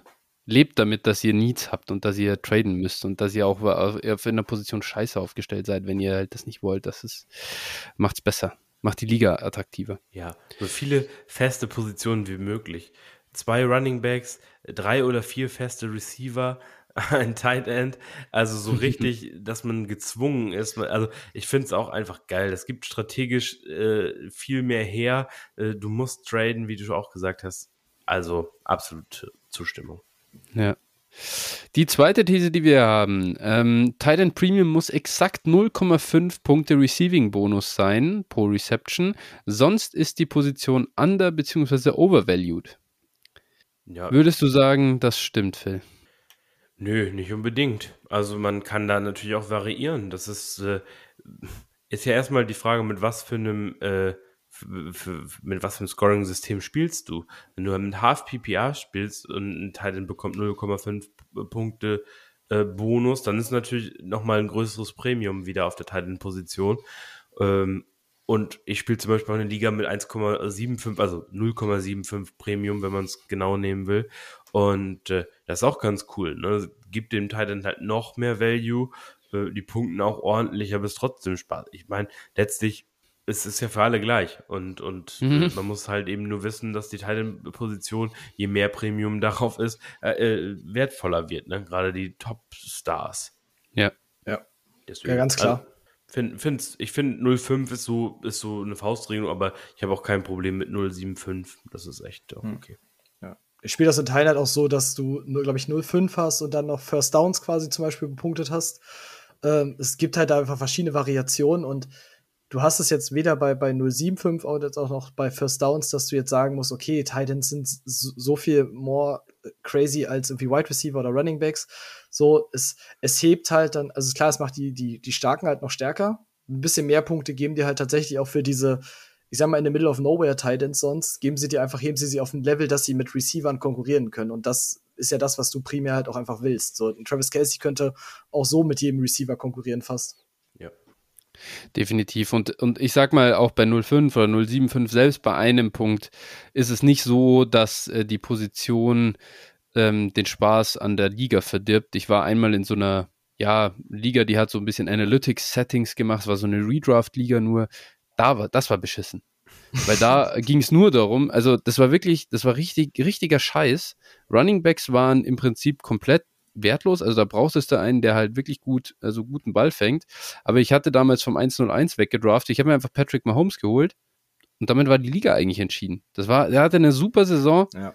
Der hat mir da Woche für Woche irgendwie 80 Punkte gemacht. Das ist halt so, hey, Alter, Leute, das ist mal, das ist halt witzlos.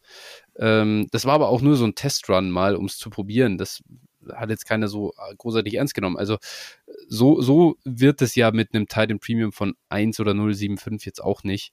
Und erst recht nicht mit einem 0,5er. Ähm, ich finde, ich persönlich, wenn ich mir aussuchen kann, PPR und 0,5 Titan Premium ist perfekt. Aber ich bin da auch nicht festgefahren für die Zukunft. Kommt darauf an, wie sich da auch die Position entwickelt und wie sich die Wide Receiver dagegen entwickeln. Kann man immer anschauen und neu evaluieren. Ja. Die letzte These zu Teil. Achso, sorry. Ja, letztlich, man, man, muss immer, man muss sich das immer anschauen. Ne? Das ist immer wichtig, das auf dem Schirm zu haben, auch auf dem Schirm zu haben. Ähm, Quarterback, äh, Passing, Touchdown, also die Scoring-Settings einfach auf dem Schirm haben, was gibt wie viele Punkte und dann äh, kann man sich ja darauf einstellen. Ja. ja. Und man kann halt einfach sagen, so, es geht ja immer um den Spielspaß. Also es ist wirklich, es sind halt ja. einfach Marginalitäten, das ist so gering ähm, alle leben, alle haben die gleichen Voraussetzungen. So, und von daher kannst du halt auch einfach damit arbeiten. Und man muss jetzt nicht dieses, es gibt halt nun mal nicht dieses Heilmittel bei den Scorings. Und das, was am besten für einen fittet, ist dann in dem Fall, wenn es allen Spaß macht, ist das das, was am wichtigsten ist.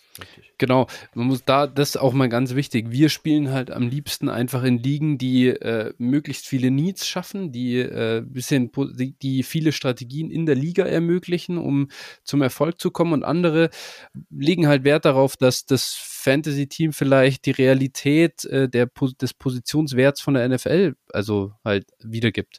Und wenn man daran mehr Spaß hat, dann soll man, dann soll man halt so spielen. Also um ja. Gottes Willen. Das, jede, jedem das seine. Genau, eben. Das ist nur einfach uns, das sind unsere Gedanken dazu. Und äh, die dritte These, die wir hier zu Titans noch haben, Titans don't matter, wie 2022 gesehen war, zusehen war. Ralf, würdest du dem zustimmen? Nein also es ist halt auch eine Position, die gibt es halt einfach nun und ähm, dass da der Abfall halt größer ist, ist ja, das ist Ding, aber das besprechen wir jetzt auf anderen Positionen immer auch, jetzt gerade bei Running Backs zum Beispiel. Ähm, und es hat sich ja zum Beispiel für viele, glaube ich, auch ausgezahlt, letztes Jahr Dalton Schulz zu haben. Also das war ja ganz prominentes Beispiel, den hatten viele anfangs nicht auf dem Zettel, weil, glaube ich, auch Blake Jarwin bis zu seiner Krankengeschichte da irgendwie so Frontrunner war. So, und dann hat sich der halt ausgezahlt und der hat dann dir ordentlich Punkte geliefert und nimm das halt mit. Und die Liga wird halt attraktiv, attraktiv durch mehr Positionen, finde ich immer. Und du lernst mehr Spieler kennen und kannst dich auch für neue Spieler begeistern. Und ähm, der Abfall ist zwar größer, aber ich, deswegen würde ich es nicht weglassen. Das ist halt, geht ja ein bisschen mit dieser, ja, ich mache diese Flex-Position einher und inkludiere die mit bei Receivern einfach. Ja, ich liebe Thailand sowieso, von daher. Ja. Nein. Äh, ja, es war jetzt, ich sag mal, in der Spitze letztes Jahr so ein bisschen down hier für Thailands. Ne? Es gab jetzt nicht so diese ähm, richtig, also diese absolut ligenentscheidenden Titans. Ich meine, natürlich Kelsey trotzdem immer noch stark und so weiter. Aber ich sag mal, im Vergleich zum äh, vorherigen Jahr war es ein bisschen weniger. Ähm, ich denke aber trotzdem auch, dass da der absolute Bounceback kommt wieder und wir wieder Titans haben werden, die die, die Ligen entscheiden werden. Ne? Äh, Andrews, Pitts, äh, Kelsey sowieso. Kelsey wird, glaube ich, ein Monsterjahr haben. yep. Bin gespannt. Bin gespannt, ob das, ob das so sein wird. Ähm, ich, ich würde sogar, ich würde sogar noch dagegen halten, dass das auch in 2021 einfach nicht so war. Also Mark Andrews hat ja zig Teams durch die Playoffs getragen.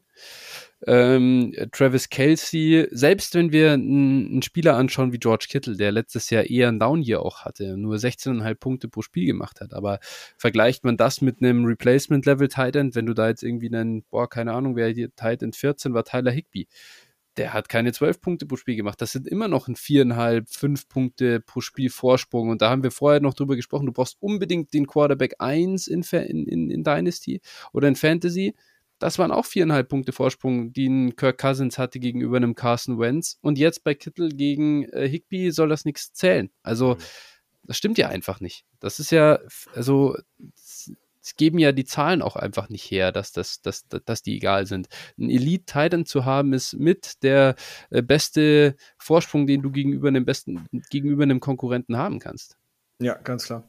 Ja. Und halt gerade Mark Andrews hätte, wenn Lamar Jackson sich letztes Jahr nicht verletzt hätte, also ich glaube, es glaub, gibt diese, diese Statistik von ihm, wo nur die Spiele mit Lamar Jackson drin sind, der hätte der alles zerrissen. Also wenn diese Statline weitergelaufen wäre, hätte der sogar Kelsey geschlagen. Ich glaube, es war andersrum. Der hat mit den, der hat mit den, der hat mit, mit, mit, äh, ist so? wer ist da? Huntley und, und wie hieß der andere noch? Alter, ich hab's jetzt auch schon wieder, jetzt vergesse ich es hier schon wieder. Es wurscht, es waren ja zwei Quarterbacks bei den Ravens, die gespielt haben. Der hat mit den Ersatz-Quarterbacks.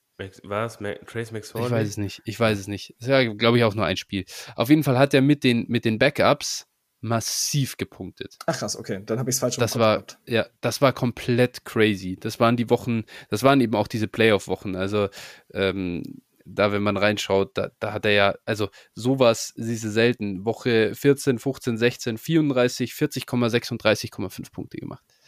Das ist wirklich ja. krank. Dementsprechend, ähm, ja, Mark Andrews war ein absoluter League-Winner letztes Jahr. Ja. Jetzt haben wir noch eine These. Die haben wir hier unter Sonstiges gepackt. Sleeper hat dazu schon getweetet. Äh, die wollen ein bisschen Input von den Usern. Eh immer cool, wie sehr sie auf Wünsche eingehen und versuchen möglich zu machen, was geht. Es sollte Punkte für Pass Interference Yards geben. Ja, Ralf, was siehst du, wie siehst du das? Also einmal sollte es das und zweitens, ähm, für wen? Also für den Receiver, für den Quarterback, für beide? Es geht ja dann in dem Fall, glaube ich, um Minuspunkte war das nämlich der Fall, ne? Das ist dann das geben soll.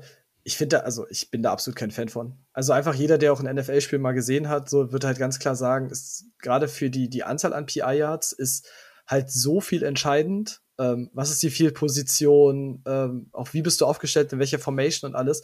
Und dann hast du im Endeffekt Pech und dein, dein restliches Team blockt ja nicht mehr für dich vor. So, und dann läuft der, läuft der halt durch und dann kriegst du halt irgendwie, weiß ich, minus fünf oder minus sechs Punkte ja, du hast eine Pass Interference geworfen. Das kann aber auch einfach passieren, weil der Receiver den Ball getippt hat oder das nicht, also, ne, dass du als Quarterback selber nicht mal schuld bist. Das ist so schwer zu bemessen, wer da am Ende drunter leidet, also wer dann auch dafür verantwortlich ist. Und halt die, die Anzahl an, an Pass Interference Yards stehen ja nicht im, im, im, na, sag ich jetzt mal, in Korrelation zu der Pass Interference selber immer. Und das ist halt. Ja, aber Moment, Moment, Moment. Es geht ja darum, dass die Offense es schafft, dass die gegnerische Defense eine PI begeht. Das heißt, so, also, ja. also, mhm. also Chase, Jamar Chase hat, glaube ich, letztes Jahr ja. viele, viele so. Pass Interference Strafen gezogen. Und der fängt den Ball nicht. Das heißt, das, der hat ja eigentlich eine Leistung geschafft. Das ist vielleicht eine 40 Yard PI gewesen. Ähm, die, die, der andere wirft die, äh, tackle die nur noch um. Wer soll jetzt die Yards, äh, wer soll jetzt diese Punkte bekommen? Soll die, soll Jamar Chase die Punkte bekommen oder nicht? Und soll sie Joe Burrow auch bekommen oder nicht? Ja, okay, ich war, äh, jetzt war ich im völlig falschen Fenster. Ich du, bist, du, du, du bist einfach zu IDP äh, gesteuert. Das, das, das, und ich war bei Interception. Ich bin halt ah, okay. abgedriftet gerade. Aber Ach, Interception Yards. Okay, ja gut, okay. Also, PI Yards. Ja, das sind zwei Sachen. Nee, grundsätzlich nicht. Einfach mhm. weil PI-Geschichten einfach so unfassbar strittig sind in den großen Teilen. Mhm. Ähm, und ja, das ist dann immer so ein bisschen schwierig. So wer ist dann halt konkret dafür verantwortlich? Ich glaube, man macht es unnötig komplex. Ähm, bin ich, sehe ich leider Gottes in dem Fall halt so. Und das Ding halt bei der, also ich meine, auf einem anderen Tableau steht ja noch mal, inwiefern diese Pass Interference Strafregelung überhaupt lohnenswert ist. Ich glaube, da diskutiert die NFL ja aktuell ja wieder drüber, ähm, dass das halt so ein, so ein Spot-Foul ist, was eigentlich kein Spot-Foul sein sollte vielleicht. Ähm, ich bin aber kein Fan davon. Also ich bin kein Fan davon, dass du jetzt sagst, du fängst jetzt an, das zu bepunkten, weil du dann einfach, dann gibt es noch mehr strittige Entscheidungen und das, wenn sich das jetzt auch auf Fantasy auswirkt, dann sehe ich tatsächlich schon die ersten Ligen, wo dann kommt so, ja, nur weil der, nur weil der Schiedsrichter das so entschieden hat, so, ja, kriegst du gute Spiciness rein, glaube ich dann. Okay. Also ich finde, ich finde äh, persönlich, ich finde es ganz interessant. Ich äh, würde zum Beispiel es interessant finden, wenn sowohl Quarterback als auch Receiver einfach die Hälfte an Punkten bekommt. Für die Yards, die Reception und sowas kann, hat er ja nicht gemacht, also kein, wenn ein PPA keine Reception, aber zumindest die Hälfte der Yards bepunktet. Das würde ich spannend finden. Hm. Mein, da haben wir doch den, den Input an Sleeper schon, schon geliefert. Bitte?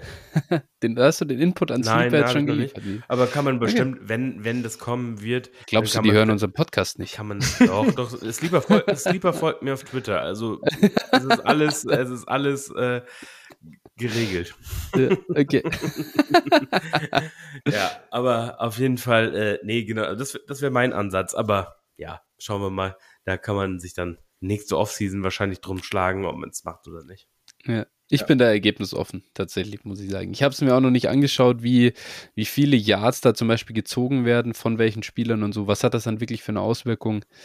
Ähm, erhöht natürlich wirklich die irgendwo Randomness an so einem Spieltag. Wenn du durch das, wenn du durch die verlierst Ja. oder gewinnst, das ist nicht, das ist einfach wieder das, das ist wie das Fumble da so kurz vor Schluss, das dich dann noch Mhm. nach hinten schiebt, ey, das ist An, das an, andererseits ist es nicht auch eine Randomness, wenn irgendwie Ja. äh, Garbage Time ist und es wird dann nochmal Ja, kurz vor voll. Schluss irgendein 50-Yard-Touchdown gefangen oder Ja. irgendein Running Back läuft jetzt auf einmal noch ein äh, Touchdown rein, der in der Garbage Time einfach gar keine Auswirkung mehr hat. Es ist ja auch immer Ja. eine Randomness. Also von daher, äh, ja. Ja. Sagen wir, es macht nicht viel kaputt, aber ich glaube, Sleeper hat andere Baustellen, die jetzt wichtiger sind als PI-Yards. Die- Maskottchen, die- die die Maskottchen meinst du? genau, die Maskottchen natürlich. Ja. Ja, Ralf ist einfach äh, auf Sleeper bisschen salty, weil es keine IDP-Position, also keine richtigen Positionen gibt. Also keine Defensive Ends, Cornerbacks. Genau. Das ist ein Problem. Spielst du eigentlich den Großteil deiner Ligen dann äh, auf My Fantasy League oder wo, Äh, wo bist du unterwegs? Äh, ich spiele die auf Fantrax. Also Auf der, die Fantrax, Großteil sind okay. ist auf Ja, ja. Fantrax. Ähm, das ist dann halt auch mal ein bisschen komplexer, dann noch mit Excel-Tabellen und alles drum und dran. Aber ich habe auch mittlerweile viele Ligen auf Sleeper, weil ich, deswegen sage ich ja, ich finde Sleeper einfach in der Bedienung wirklich sehr gut.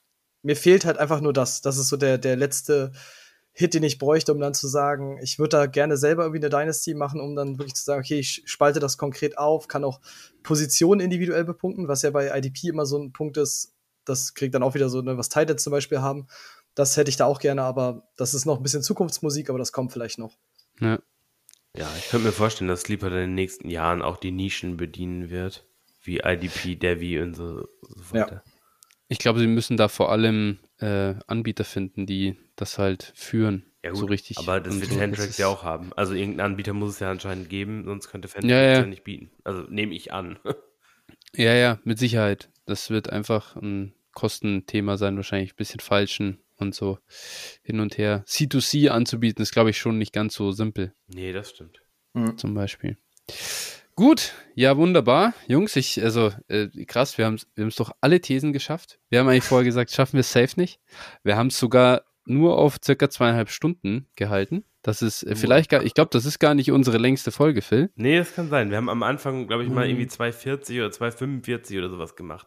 Ja, also irgendwann Ja, war da ja. schon mal so eine Kranke. Ja. Ähm, wir haben relativ früh gestartet, also eigentlich, ich muss sagen, relativ entspannt alles. Alles gut. Ich, in meiner Ja. Wohnung sind 40 Grad, weil ich das Fenster zu habe, aber ansonsten ist Ist bei mir, ist bei mir ähnlich. Ja. Da wird jetzt auch gleich aufgemacht. Gut, dann äh, erlösen wir dich mal aus deiner Sauna. Ralf, vielen, vielen Dank. Äh, es hat wirklich sehr viel Spaß gemacht. Äh, Würde mich freuen, wenn wir das irgendwann wiederholen können. Und ja, bis dahin danke ich euch beiden. Wünsche euch eine schöne Woche. Wir hören uns. Jawohl. Vielen Dank euch. Ciao. Tschö. Ciao.